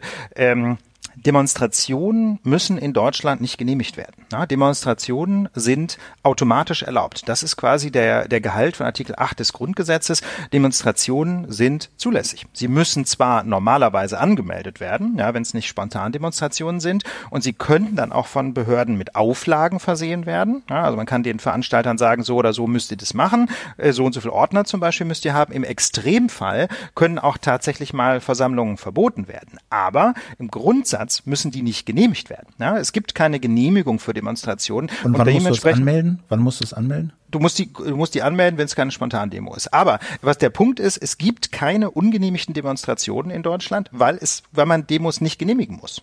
Und das ist, finde ich, was ganz, ganz Wichtiges. Ja, sie sind vom Grundgesetz generell erlaubt. Und deswegen mein Appell an dieser Stelle an die schreibende und sendende Zunft. Ja, liebe JournalistInnen, streicht den Unsinn mit den Genehmigungen aus eurem Vokabular. Das ist der Wortschatz von Diktaturen und Polizeistaaten, ja, wo die Menschen bei der Obrigkeit fragen müssen, ob sie äh, vielleicht Kritik üben dürfen an der Regierung. Ja, in Deutschland Deutschland sind Demos immer erlaubt. Es gibt keine ungenehmigten Demos. Es kann im, allerdings mal verbotene Demos geben, wenn die, wenn die Versammlungsbehörde beschlossen hat, dass eine Demo auch mit Auflagen auf gar keinen Fall durchgeführt werden kann, zum Beispiel wegen der Gefährdung der öffentlichen Sicherheit oder so. Aber im Prinzip sind Demos immer erlaubt. Okay, so. aber zurück, zurück zu dem Fall. Ne? Also das Bundesverfassungsgericht hat jetzt im Fall, Fall Gießen äh, glasklar entschieden, die Behörde verletzt, Zitat, offensichtlich Artikel 8 Grundgesetz, also Demonstrationsfreiheit. Ja, ganz genau. Denn das Bundesverfassungsgericht stellt ähm, bei diesem äh, aus Anlass dieses Falls auch nochmal klar, das Grundrecht garantiert Versammlungen. Ja, das kann zwar eingeschränkt werden, aber ähm, diese Corona-Verordnung aus Hessen enthält, anders als es die Stadt Gießen angenommen hatte, gerade kein generelles Demoverbot. Das heißt also schon an diesem Punkt war diese Entscheidung offensichtlich fehlerhaft und hat quasi den Gehalt äh, des äh, Versammlungs, äh, Versammlungsrechts missachtet. Ähm, und das bedeutet in der Praxis, dass Behörden auch zu Corona Zeiten in jedem Einzelfall das Ermessen ausüben müssen, ob sie eine äh, angemeldete Demonstration im Einzelfall verbieten können oder mit welchen Auflagen sie diese Demonstration belegen. Ja, und dabei müssen sie eben die konkreten Umstände des Einzelfalls berücksichtigen und zwar immer mit dem Ziel, die Durchführung der Demonstration möglichst äh, möglich zu machen. Ja, und das ist der zentrale Punkt. Ähm, die Demonstrationsfreiheit ist jedenfalls in der Verwaltungspraxis in den letzten zwei, drei Wochen schon ziemlich unter die Räder gekommen und ähm, da hat das Bundesverfassungsgericht Verfassungsgericht in diesem Fall, denke ich, einen sehr deutlichen Kontrapunkt gesetzt. Also Versammlungsbehörden werden in Zukunft äh, im, normalerweise keine Demonstrationen mehr verbieten können, wenn sie angemeldet werden. Sie müssen in aller Regel dafür sorgen, dass das irgendwie funktionieren kann. Ähm, wobei das Bundesverfassungsgericht das nicht, nicht behauptet hat, dass ein Verbot generell nicht in Betracht kommt. Ja, also auch, äh, es hat also quasi nicht äh, entschieden, dass diese Demo auf jeden Fall oder diese Demonstration nennen in Gießen durchgeführt werden können. Es hat also die Behörde nur zu einer äh, neuen Entscheidung verpflichtet. Aber wenn man sich die Maßstäbe anguckt, äh, dann ist völlig klar, das Totalverbot einer Demonstration ist ein, äh, ist die Ultima Ratio, ist der, ist das allerletzte Mittel und im Normalfall muss die Behörde sich kreative Gedanken machen, zusammen mit der anmeldenden äh, Gruppe, äh, wie diese Demo stattfinden kann zu den Nebenwirkungen dieser Einschränkungen, die wir jetzt gerade alle erleben, ähm, gehört, das ist so ein bisschen unterbelichtet, habe ich manchmal das Gefühl, und das spielt aber auch so ein bisschen in diese Frage Kita, Schulen, Schließung mit rein, gehört die psychologische Belastung ähm, durch diese Einschränkung. Also zu Hause bleiben, wenig Kontakte haben und so. Und das belastet vor allem Leute, die sowieso schon, sagen wir mal, ein bisschen labil sind oder psychische Erkrankungen haben, Depressionen haben und so. Ich kenne das auch ein bisschen im Umfeld, im Privaten. Da geht schon eine ganze Menge Leute nicht so gut. Und uns hat eine Uni angeschrieben, die das untersuchen wollen. Ja, ganz genau. Die Universität Tübingen ähm, möchte untersuchen, wie Menschen mit den besonderen Belastungen im Kontext äh, der Corona-Epidemie umgehen, gerade mit den psychischen Belastungen. Diese Studie möchte aber zugleich sogenannte Schutzfaktoren identifizieren. Das heißt also, ähm, es, äh, die Studie richtet sich, also Schutzfaktoren, die, ähm, die dazu führen können, dass man mit dieser seelischen, psychischen Belastung besser umgehen kann. Und ganz wichtig, diese Studie richtet sich an alle, ja, nicht nur an Menschen, die sich belastet fühlen durch die Situation, sondern die Studie richtet sich an alle und sie möchte die Langzeiteffekte sowie das Stresserleben und das Wohlbefinden von Menschen untersuchen. Äh, und das ist eben für Menschen mit und ohne psychische Symptome relevant. Und deswegen an dieser Stelle der Aufruf der Universität Tübingen, den wir sehr gerne veröffentlichen, ähm, an alle, die jetzt nicht sich in einer akuten Krise befinden, bei dieser Studie mitzumachen, einfach zu beschreiben, wie es ihnen geht, was ihnen gut tut, welche Erfahrungen sie gemacht haben. Ähm, Genau, und die Studie weist übrigens auch auf konkrete Beratungsangebote hin. Also wenn ihr das jetzt hört und äh, den Eindruck habt, euch geht's nicht so gut, ähm, könnt ihr trotzdem den Link anklicken, denn da finden sich auch ähm, konkrete Hilfsangebote. Ähm, wenn man also jetzt zum Beispiel gerade sich in einer Krise befindet, sollte man vielleicht die Studie nicht klicken, weil das natürlich triggern kann, aber dann äh, könnt ihr trotzdem, also nicht die, an der Studie teilnehmen, ja, aber ihr könnt trotzdem den Link klicken, denn dort finden sich Hinweise auf konkrete Hilfsangebote, ähm, wo ihr auch äh, Covid-19-Pandemie spezifische äh, Hilfsangebote bekommt. Link findet ihr in den Shownotes. Ja, finde ich ein tolles Angebot, denn äh, auch in meinem Umfeld gibt's da wirklich ganz tragische Fälle und ähm, ja, ich würde mich sehr freuen, wenn ihr da mitmacht, ähm, um dann vielleicht der, der Wissenschaft dabei zu helfen, ähm, Präventionsmaßnahmen zu entwickeln, diese Schutzfaktoren vielleicht zu systematisieren, äh, damit man für zukünftige ähnliche Krisensituationen vielleicht dann schon äh, bessere Präventionsprogramme und Hilfsangebote entwickeln kann. Wir hatten ja äh, oben das schon so ein bisschen angedeutet, ein Mittel der Bundesregierung, eins, man muss betonen, eins, ein Mittel, äh, um jetzt mit so einer Öffnung verantwortungsvoll umzugehen und vielleicht äh, Infektionsherde schneller zu identifizieren und entsprechend infizierte Menschen schneller zu isolieren sind eben Apps oder ist eine App, je nachdem, wie viel es dann am Ende werden, diese sogenannten Tracing-Apps. Da hat es ja hier und in den Kommentaren und bei Twitter eine sehr, sehr hitzige Debatte gegeben und wir dachten, das machen wir jetzt, atmen einmal alle durch. Und es gab ja auch von euch ähm, Wunsch nach so ein bisschen technischer Erklärung auch, weil jetzt in dieser Woche Google und Apple bekannt gegeben haben, dass sie auch in diesem Bereich tätig werden und gemeinsam da Technik anbieten sollen, die in eine sehr ähnliche Richtung gehen wie das, was jetzt auch in Europa und Deutschland äh, diskutiert wird. Deswegen äh, jetzt am Schluss nochmal ein bisschen Technik, erklärbar und äh, auch ein paar äh, mal kritische Punkte, die wir mit Argumenten äh, untermauern. Also ja, auf ganz geht's. genau. Ja, wir haben also zwei Grundsätze gibt's. Ja, es gibt im Grundsatz zwei verschiedene Modelle, ähm, wie man solche Tracing-Apps bauen kann, jedenfalls wenn sie sauber sind. Also es gibt in anderen Ländern auch ganz furchtbare Datenkraken. Das hatten wir ja auch schon gesagt, äh, die die ziemlich gruselig sind. Das wollen wir alles nicht. Das war wie gesagt auch der Hintergrund, warum ich überhaupt was dazu geschrieben habe bei Netzpolitik. Ähm, aber es gibt zwei Modelle, wie man Apps äh, mit sagen wir mal grundsätzlich einem Herz für den Datenschutz entwickeln kann. Äh, und zwar ein dezentrales Modell oder auch Peer-to-Peer-Modell oder ein serverbasiertes Modell. Beide haben beide Modelle haben die Gemeinsamkeit, ähm, dass die Handys quasi so anonyme IDs oder pseudonyme IDs aussenden, die sich ganz häufig ändern und Handys in der unmittelbaren Nähe äh, loggen einfach mit, schreiben quasi mit, welche IDs sie empfangen haben, in welcher Feldstärke, sodass halt quasi jedes Handy eine Art Logbuch führt, welche IDs äh, ihm nahegekommen sind. Welche Ne? Smartphones in der Nähe waren. Genau, das ist so die Idee dieses Contact Tracing. So und die Frage ist jetzt, was passiert denn eigentlich, wenn eine Person, die diese, äh, die eine solche App eingesetzt hat, ähm, jetzt als infiziert erkannt wird? Ne? Wie kann sie dann quasi andere Menschen warnen, dass sie sich jetzt besser in Quarantäne begeben sollten? Äh, und dazu gibt es eben zwei verschiedene Modelle. Das eine Modell ist das sogenannte Peer-to-Peer-Modell. Ähm, da sendet ähm, dieses Handy äh, der infizierten Person ähm, die IDs, ja, die es, äh, die es mitgeschnitten hat, an einen, äh, an einen Server. Der macht dann aber nichts weiter mit diesen IDs, sondern der stellt die einfach quasi nur zum Download zur Verfügung für andere Handys und da können dann diese Handys ähm, die IDs runterladen und schauen, ob sie quasi betroffen sind. Oder das kann man auch noch, äh, die Dezentralität kann man auch noch weitertreiben und äh, auf sogenannte Mix-Netzwerke setzen. Ich will das jetzt technisch nicht im Detail erläutern. Es ist so ein bisschen dieselbe Technik, die auch hinter Tor steckt oder eine ähnliche Technik. Ähm, da können die Handys quasi ganz ohne einen Server direkt untereinander kommunizieren. Äh, da sendet quasi ein Handy ähm, die folgenden IDs äh, habe ich gescannt und ich bin jetzt infiziert und dann äh, können andere Handys in diesem Mix-Netzwerk die IDs empfangen und den Abgleich durchführen. Das Zentrale ist bei diesem sogenannten dezentralen Modell, das Wichtige bei dem dezentralen Modell ist das Matching. Ja, also die Entscheidung, bin ich einem infizierten Menschen zu nahe gekommen, ist das gefährlich? Dieses Matching ähm, findet statt auf den Geräten. Das heißt, es gibt dann keinen Server, der, der diese Entscheidung trifft und der quasi die Alarmierung oder die Warnung veranlasst. Das ist das dezentrale oder Peer-to-Peer-Modell und ähm, das Gegenmodell ist das serverbasierte Modell. Da wird im Fall einer Infektion ähm, diese die Liste der gescannten temporären IDs, also die die Liste der gescannten Handys aus der Umgebung an einen Server hochgeladen und dort trifft dann äh, dieser Server die Entscheidung, ähm, auch zum Beispiel auf Grundlage eines äh, eines Algorithmus, der dann auch wiederum trainiert werden kann, ob dieser Kontakt wegen der Nähe und wegen der zeitlichen Dauer gefährlich ist und falls ja, werden dann die Handys der Kontaktpersonen informiert. Ja, das heißt also, da wird diese äh, diese diese Bewertung auf dem Server vorgenommen und auch der Server äh, informiert äh, die Handys, aber in beiden Fällen werden zunächst mal keine personenbezogenen Daten Da- so. verarbeitet. Und und das klingt ja erstmal so, also aus datenschutzrechtlicher Sicht, als sei dezentral erstmal so ein bisschen sexier, so ein bisschen besser. Weil wenn ich äh, mit der App rumlaufe, ich sammle die Daten, die bei mir in der Nähe waren, die IDs, ich werde infiziert, ich sage, wie auch immer, sagen wir gleich noch was dazu, meinem Smartphone, ich bin infiziert und dann werden die IDs, die ich gesammelt habe, nicht an einen Server gesendet, der dann darüber entscheidet, was passiert,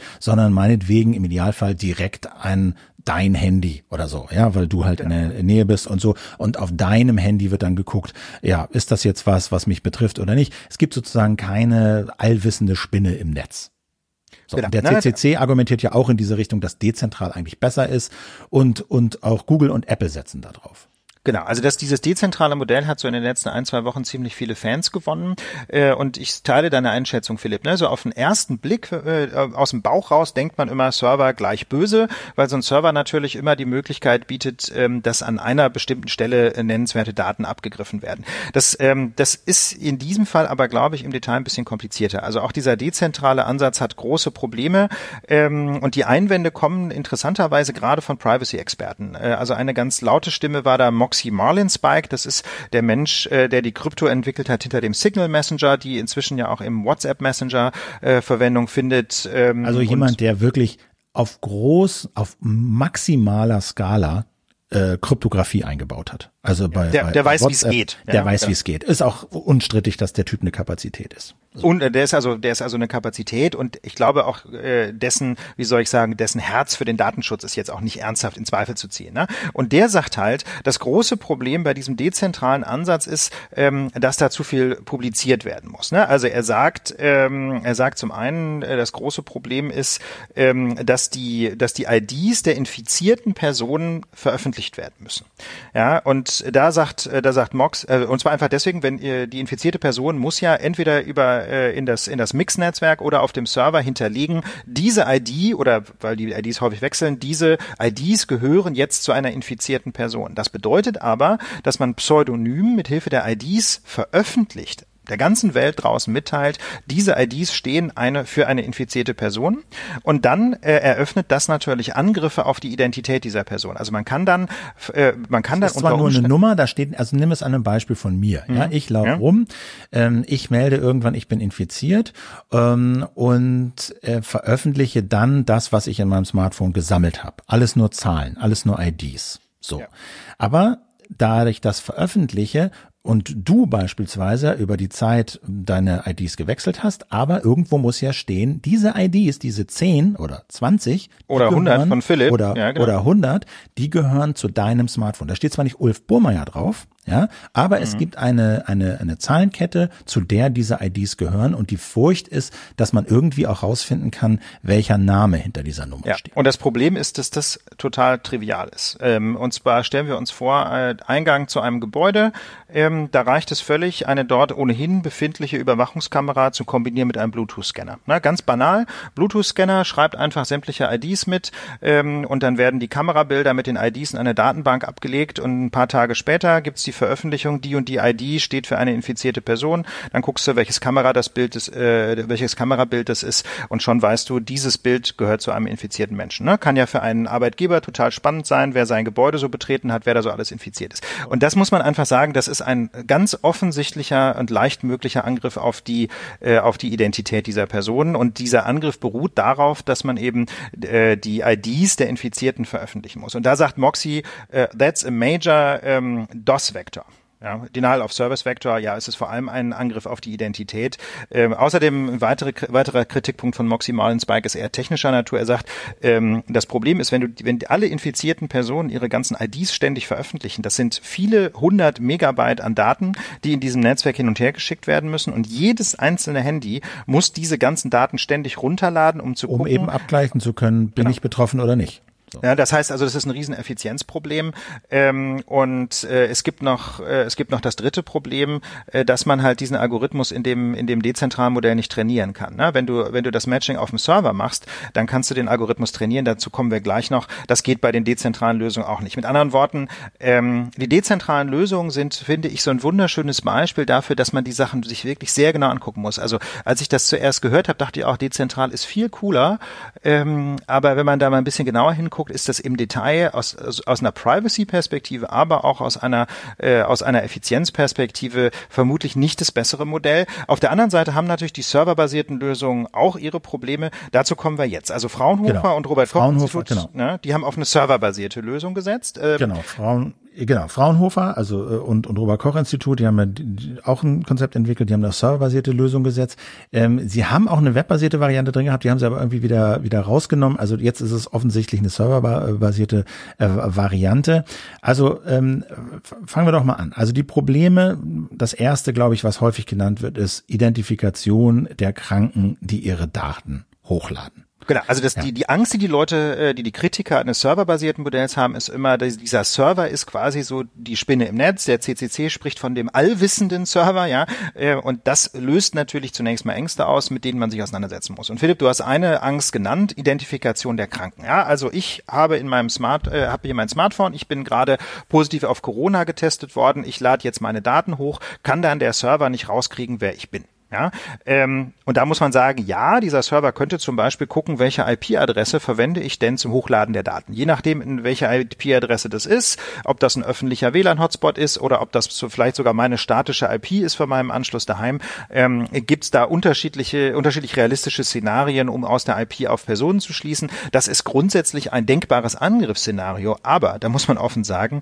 Corona ist eine meldepflichtige Erkrankung. Mit anderen Worten, die Gesundheitsämter kennen sowieso die Identität jedes Corona-Infizierten, sofern dieser Mensch einen Test gemacht hat. Ja, das heißt also, ja, ist ein theoretisches Angriffsszenario, ist aber in der Praxis eigentlich irrelevant, weil die Corona-Patienten den Behörden jedenfalls sowieso bekannt sind. Zweiter, Identif äh, zweite, zweiter Einwand geht in die ähnliche Richtung. Da geht es nicht um Identifikation der Person, die infiziert ist und ihre Daten hochlädt, sondern um die Identifikation derjenigen Menschen, mit denen diese Person Kontakt hatte. Also die müssen ja auch informiert werden. Da werden quasi Nummern hochgeladen, die zu diesen Personen gehören. Das sind erstmal nur Nummern und auch die Personen sind pseudonym mit irgendwelchen Nummern repräsentiert.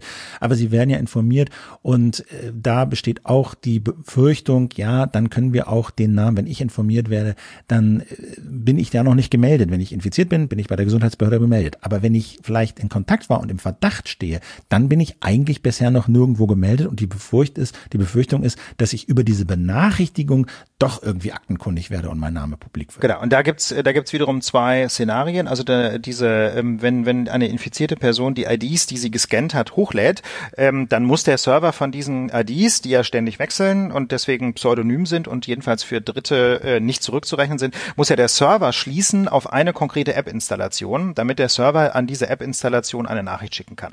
Ja, das heißt also, diese temporären IDs, die die Handys scannen, müssen in der serverbasierten Lösung kryptografisch grafisch so gestaltet sein, dass man sie alle zurückführen kann auf eine ganz bestimmte ID.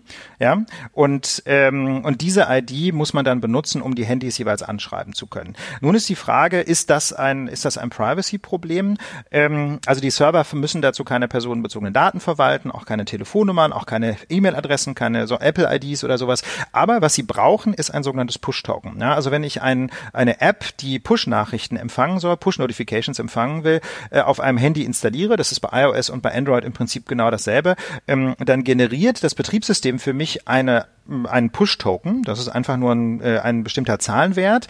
Und diesen Push-Token muss man, muss mein Handy dann an den Server melden und mit diesem Push-Token kann der Server mich anschreiben. Ja, das heißt, diese Nachricht enthält jetzt nicht irgendwie die Seriennummer des Handys oder so, sondern das ist einfach nur ein Zahlenwert, der als solches nichts bedeutet, der aber quasi eine Adressierung von Push-Nachrichten an mein Handy erlaubt. So, und jetzt ist die Frage, kann man aus diesem Push-Token irgendwie rauskriegen, welche Menschen dahinter stehen? Ähm, und da muss man sagen, also Apple und Google Google wissen zumindest mal, dieses Push-Token gehört zu diesem Handy.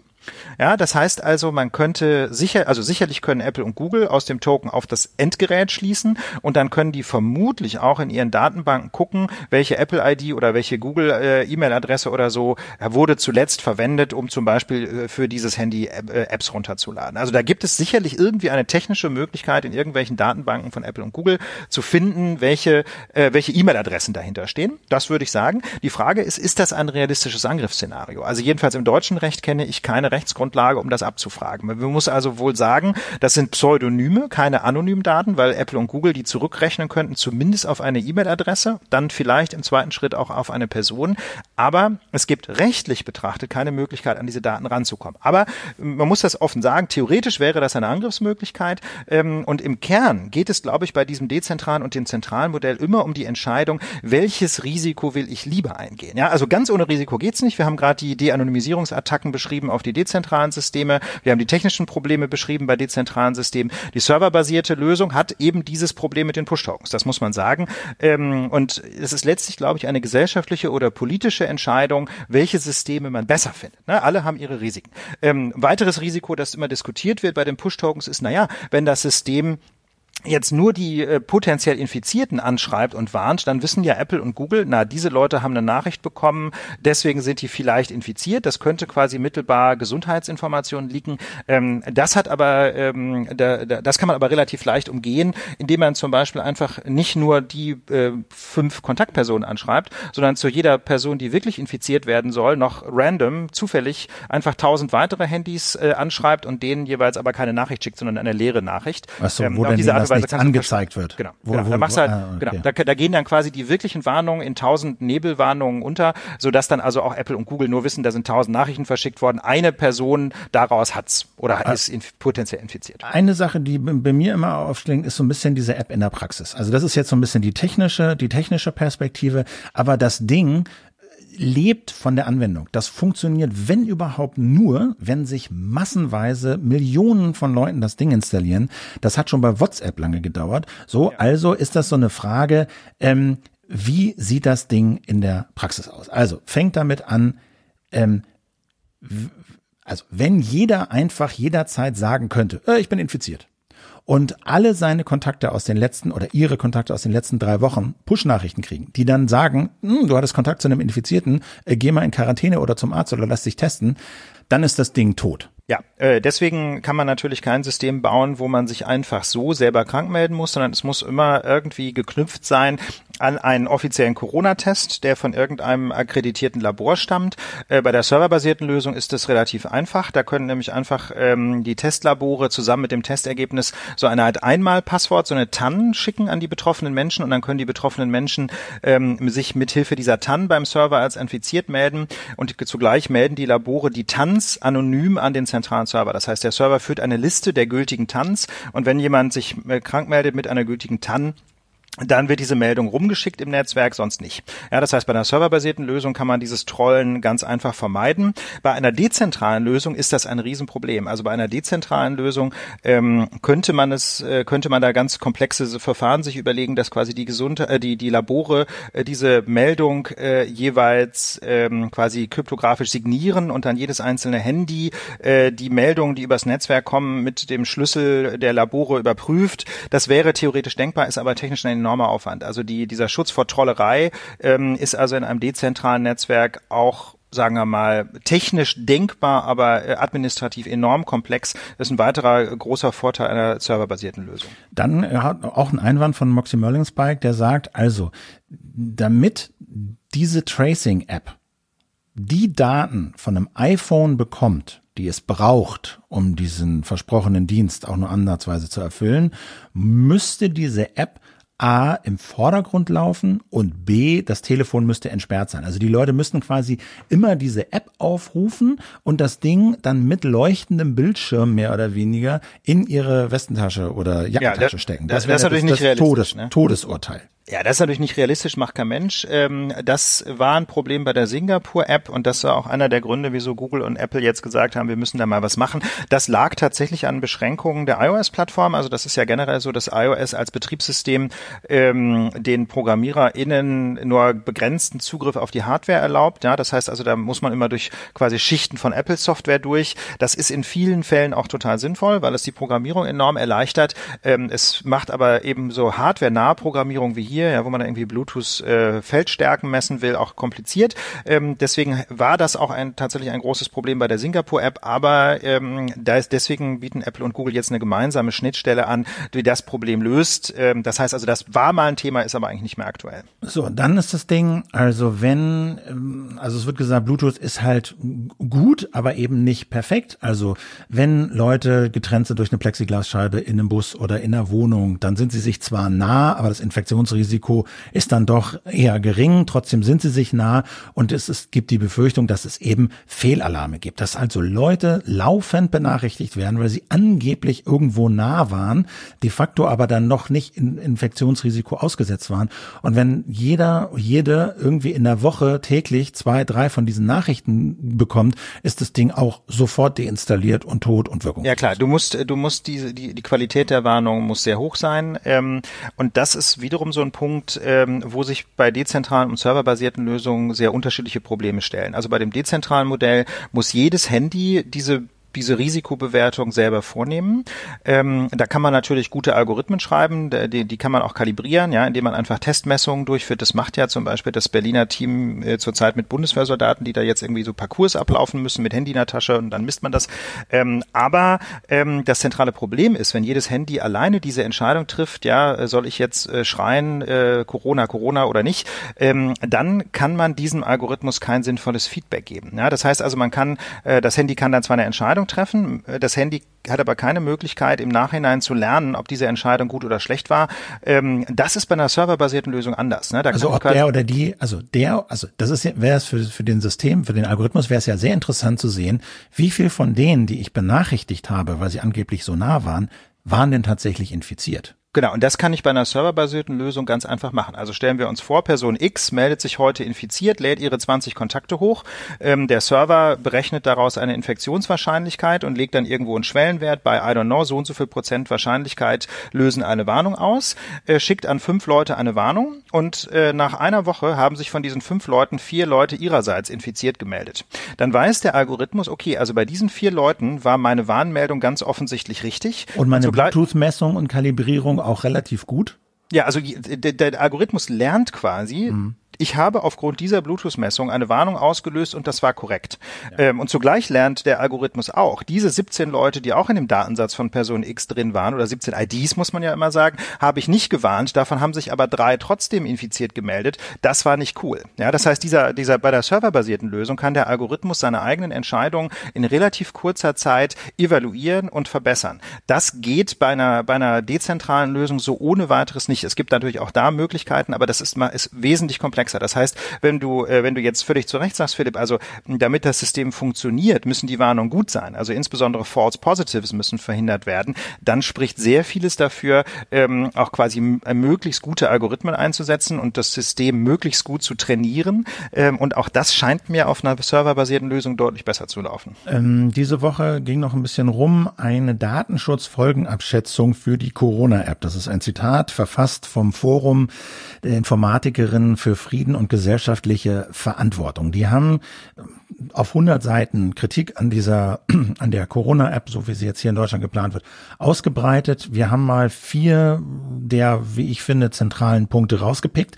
Kritikpunkte. Das erste, der erste Kritikpunkt ist, die in der Diskussion vielfach betonte Freiwilligkeit der App-Nutzung sei eine Fiktion. Also die Idee ist, wenn irgendwann diese App Raum greift und wenn die App irgendwann das zentrale Messinstrument ist, ob jemand infiziert ist oder nicht, dann könnten Behörden, öffentlicher Nahverkehr, Ärzte etc. diese App und die Benutzung der App und das Vorzeigen der App zur Voraussetzung machen, um bestimmte Zugänge zu bekommen, Dienstleistungen zu bekommen.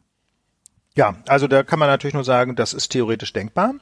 Äh, die Frage ist, was folgt daraus? Ne? Also ich denke mal, aus einer grundrechtlichen Perspektive ist immer die entscheidende Frage, haben wir es tatsächlich mit einem staatlichen Zwang zu tun? Ähm, oder mit einem Zwang, äh, der irgendwie staatlichen Stellen zuzurechnen ist. Ne? Also wenn jetzt tatsächlich äh, in einer Verordnung oder in einem anderen äh, von, von hoheitlicher Seite angeordneten Rechtsakt ähm, irgendwie auf diese App-Nutzung rekurriert würde, dann wäre das tatsächlich ein Eingriff in Grundrechte. Dann müsste man sich überlegen, was bedeutet das und lässt sich das rechtfertigen. Also ich denke mal, so eine App-Installation ist jedenfalls nicht gravierender als eine Maskentragepflicht. Ja? Also ich halte das für grundrechtlich möglich, aber ähm, Zunächst mal muss man sich die Frage stellen, ist denn das überhaupt, äh, ist das denn überhaupt so ein Zwang? Ja, und äh, solange das also nur private Akteure machen, ist das quasi aus einer sozialen Perspektive natürlich ein, ähm, ein starker Anreiz, ja, wenn ich, keine Ahnung, wenn ich sonst nicht mehr U-Bahn fahren kann oder so.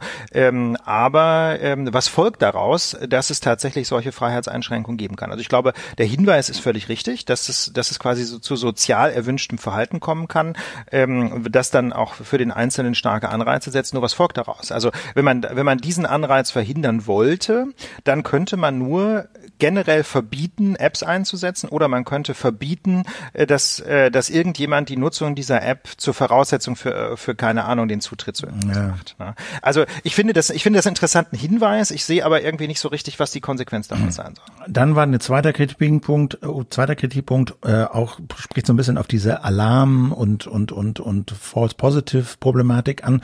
Ohne Intervenierbarkeit und enge Zweckbindung ist der Grundrechtsschutz gefährdet. Also die Idee ist, wenn ähm, ich in dem System als infiziert gespeichert bin, aber gar nicht infiziert bin, dann muss ich eine Möglichkeit haben, das rückgängig zu machen, zum Beispiel. Also ich würde, ich würde viel früher ansetzen, Philipp. Ich würde sagen, es sollten schon mal gar keine falschen Nachrichten durchs System laufen, denn all das würde ja die Ver Vertrauenswürdigkeit beeinträchtigen und deswegen ähm, ist ja bei, jedenfalls bei einer serverbasierten Lösung auch diese, diese Anbindung an einen positiven Corona-Test äh, vorgesehen. Ne? Also das ist jedenfalls im PPT-Standard so vorgesehen ähm, und damit kann kann man ja verhindern, dass überhaupt solche Falschmeldungen ins System kommen. Gut, aber es wird natürlich, ne, es gibt immer Probleme, es gibt immer Fehler und du musst, so das Argument, eine Möglichkeit haben, das irgendwie anzufechten. Das sehe ich ehrlich gesagt kein Problem. Sehe ich überhaupt kein Problem. Dann kann, dann kann, warum sollte man nicht, wenn man sich infiziert gemeldet hat, äh, auch die Möglichkeit haben zu sagen, sorry, Falschmeldung. Dann gibt es halt einen zweiten Knopf.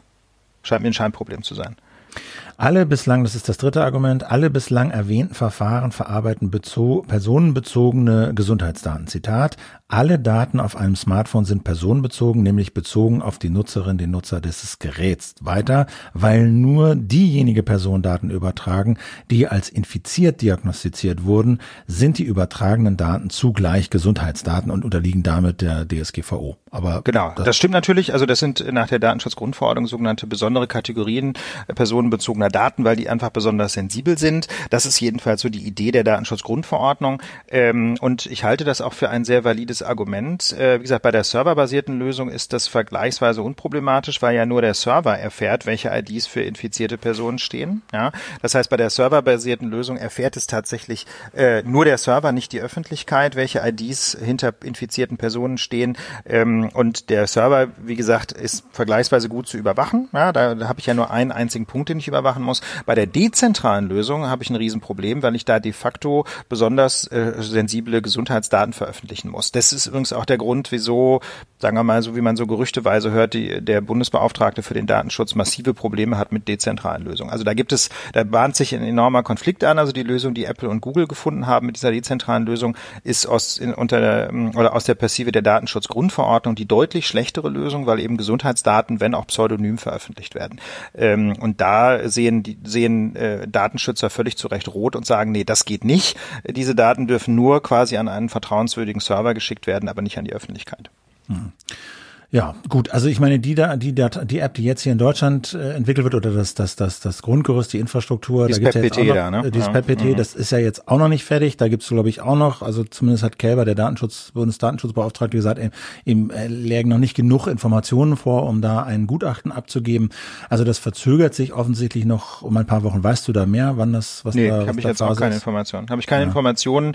Äh, man hört immer gerüchteweise, äh, dass es in den nächsten Tagen irgendwas geben soll, äh, aber ich kann da ehrlich gesagt äh, nichts zu sagen. Nichts zu sagen. So, wie versprochen haben wir jetzt noch ein. Äh, also ich würde, ich würde echt ja. zu dem ganzen, wir haben da jetzt so viele Einzelinformationen. Ja, ja genau. Machen wir einen Strich äh, drunter. Also da müssen wir mal einen Strich drunter machen. Also es gibt, es gibt grundsätzlich dieses Konzept der Tracing-Apps, wie die funktionieren. Bluetooth-Näheverhältnisse scannen haben wir erläutert. Äh, dann stellt sich die zweite große Frage und das ist sehr technisch. Wie gesagt, wir haben versucht, die verschiedenen Aspekte zu beleuchten. Wie entscheide ich, welche Nähebeziehung löst eine Warnung aus? Das kann man auf dem Server machen, das kann man dezentral machen. Beide Modelle haben sowohl aus einer Datenschutzperspektive als auch aus einer technischen Perspektive Vor- und Nachteile.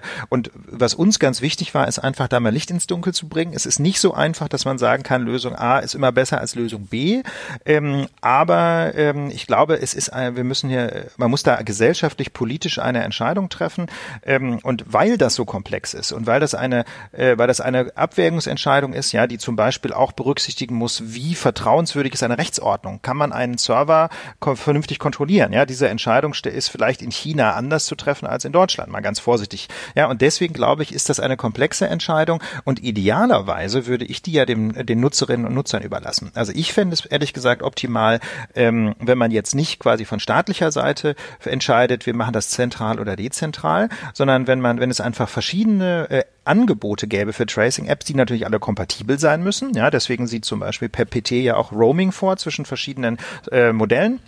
Äh, die also, wenn es also verschiedene Apps gäbe, die kompatibel wären und wo die Nutzerinnen und Nutzer selber entscheiden können, ob sie eine Warnung quasi veröffentlichen, ich bin infiziert, ja, im dezentralen Modell, oder ob sie diese Information lieber einem Server anvertrauen wollen. Das ist natürlich dann mehr Programmieraufwand, dann, wenn so eine App beide Systeme unterstützen will. Aber ich glaube, aus, äh, wenn, wenn die Lage so kompliziert ist, kann man es eigentlich ähm, am besten die Nutzerinnen und Nutzer entscheiden lassen. Und deswegen ist es so problematisch, dass Apple und Google zurzeit nur das dezentrale Modell unterstützen, das, wie gesagt, Riesenprobleme auf aufwirft äh, im Lichte der Datenschutzgrundverordnung. Und ich kann wirklich nur hoffen, dass Apple und Google ihre, ihre Programmierschnittstelle jetzt aufbohren, sodass einfach beide technischen Lösungen unterstützt werden. Ne? Denn wir haben eben gesagt, wenn die das nicht tun, ja, dann gibt es Riesenprobleme, dann müssen irgendwie iPhones immer an sein. Das kann irgendwie nicht sein. Und ne, es gibt diese Fragezeichen, es muss sehr weit verbreitet sein. Das ist offen, ob das funktioniert. Genau. Natürlich ja. ist es nicht das eine Werkzeug, was verhindern wird, dass die Kurve wieder nach oben geht, aber es ist ein Werkzeug im Werkzeugkasten,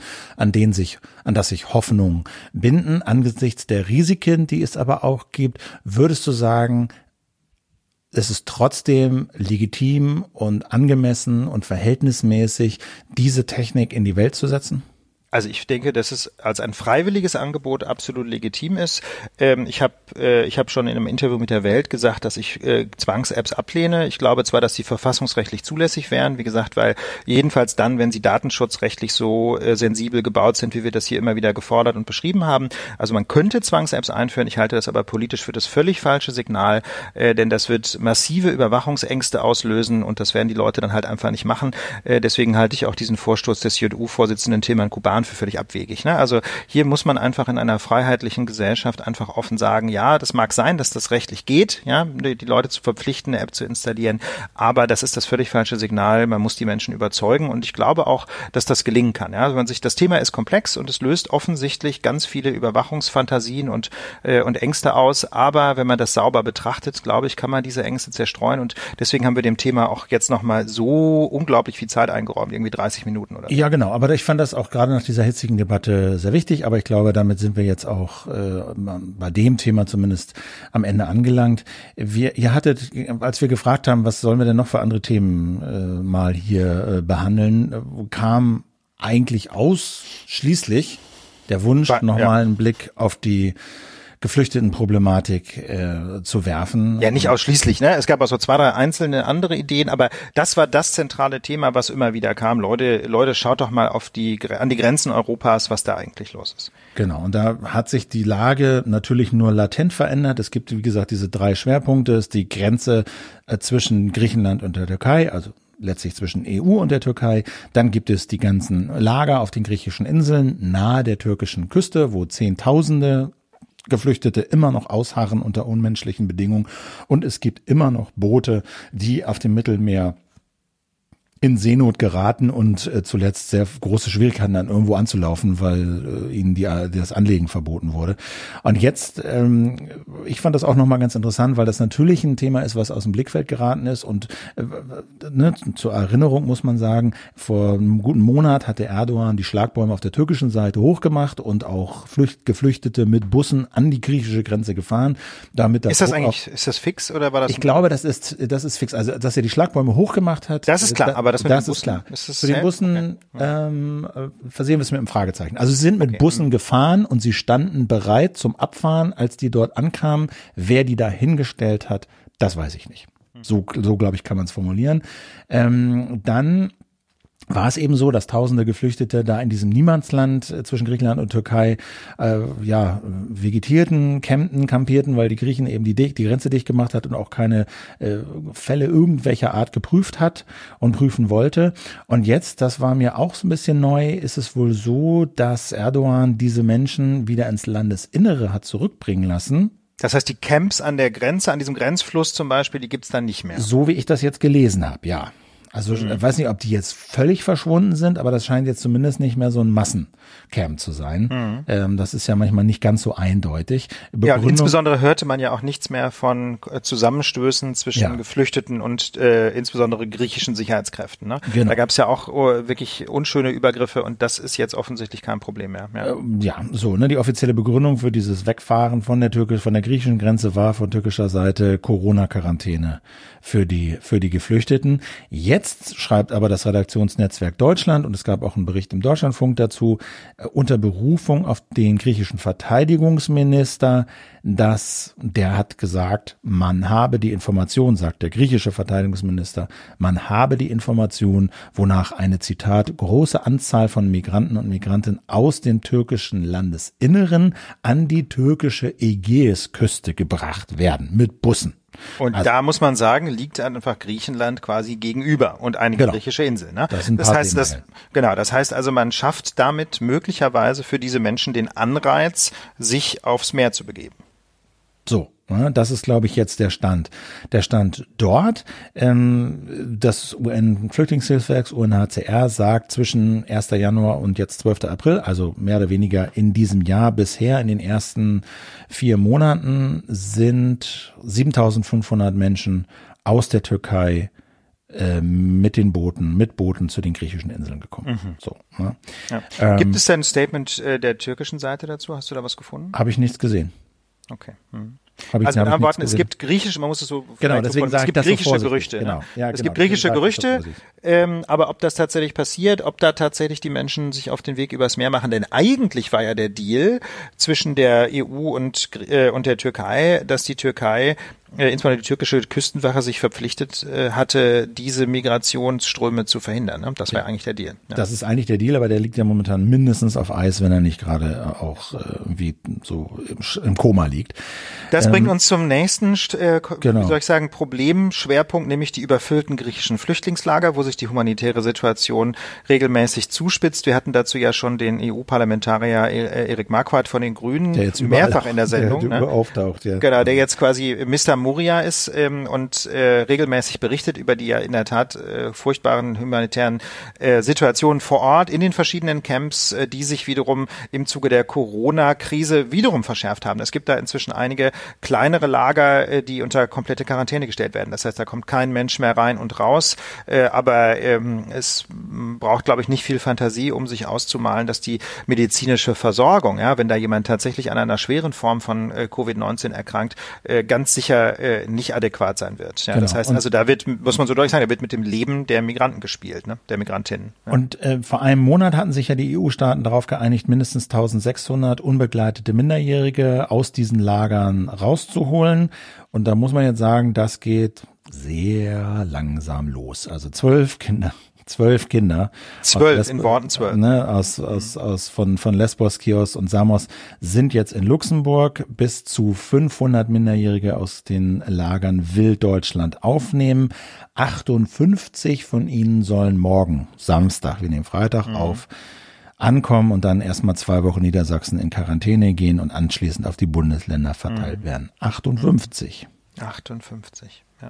58. Von äh, insgesamt, also UN sagt irgendwie sowas, so knapp 5000 äh, unbegleitete Minderjährige gibt's da. Ja, ist nicht mehr, nicht mehr als ein Symbol, würde ich sagen.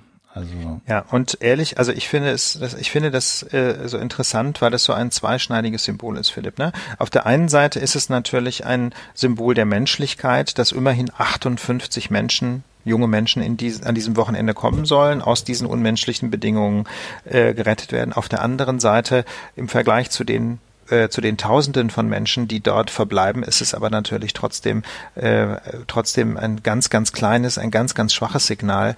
Ähm, und ich habe einfach das Gefühl, da muss doch mehr gehen. Also ich finde einfach, ich finde, bin immer wieder erschüttert über diese ähm, wie soll ich sagen, über diese Hartherzigkeit, ja, also da Menschen in diesen Camps sitzen zu lassen, von denen man weiß, dass sie, äh, dass sie da unter äh, nicht adäquaten hygienischen Bedingungen leben, von denen man weiß, dass sie da ein extrem hohes Risiko tragen, äh, sich zum Beispiel mit diesem Coronavirus zu infizieren ähm, ich kann das nicht so ganz begreifen, wieso man, wieso man es immer noch nicht geschafft hat, da eine regelmäßige Verteilung hinzubekommen. Ja, also ursprünglich war ja die Idee, dass der griechische Staat äh, quasi schnelle Asylverfahren äh, vor Ort ausführen soll. Das hat ja nun ganz offensichtlich nicht funktioniert, aus verschiedensten Gründen. Das können wir nicht alles wieder aufrollen, haben wir schon verschiedentlich getan. Aber jedenfalls, man muss doch feststellen, das klappt nicht und da muss man doch die Menschen regelmäßig verteilen, denn mal ganz ehrlich, es kann nicht sein, dass ganz Europa mit über 400 Millionen EinwohnerInnen nicht in der Lage ist, 20 20 oder 30.000 Menschen zu integrieren oder erstmal zunächst mal ja nur durch ein Asylverfahren zu schleusen. Das kann zumindest, nicht wahr sein.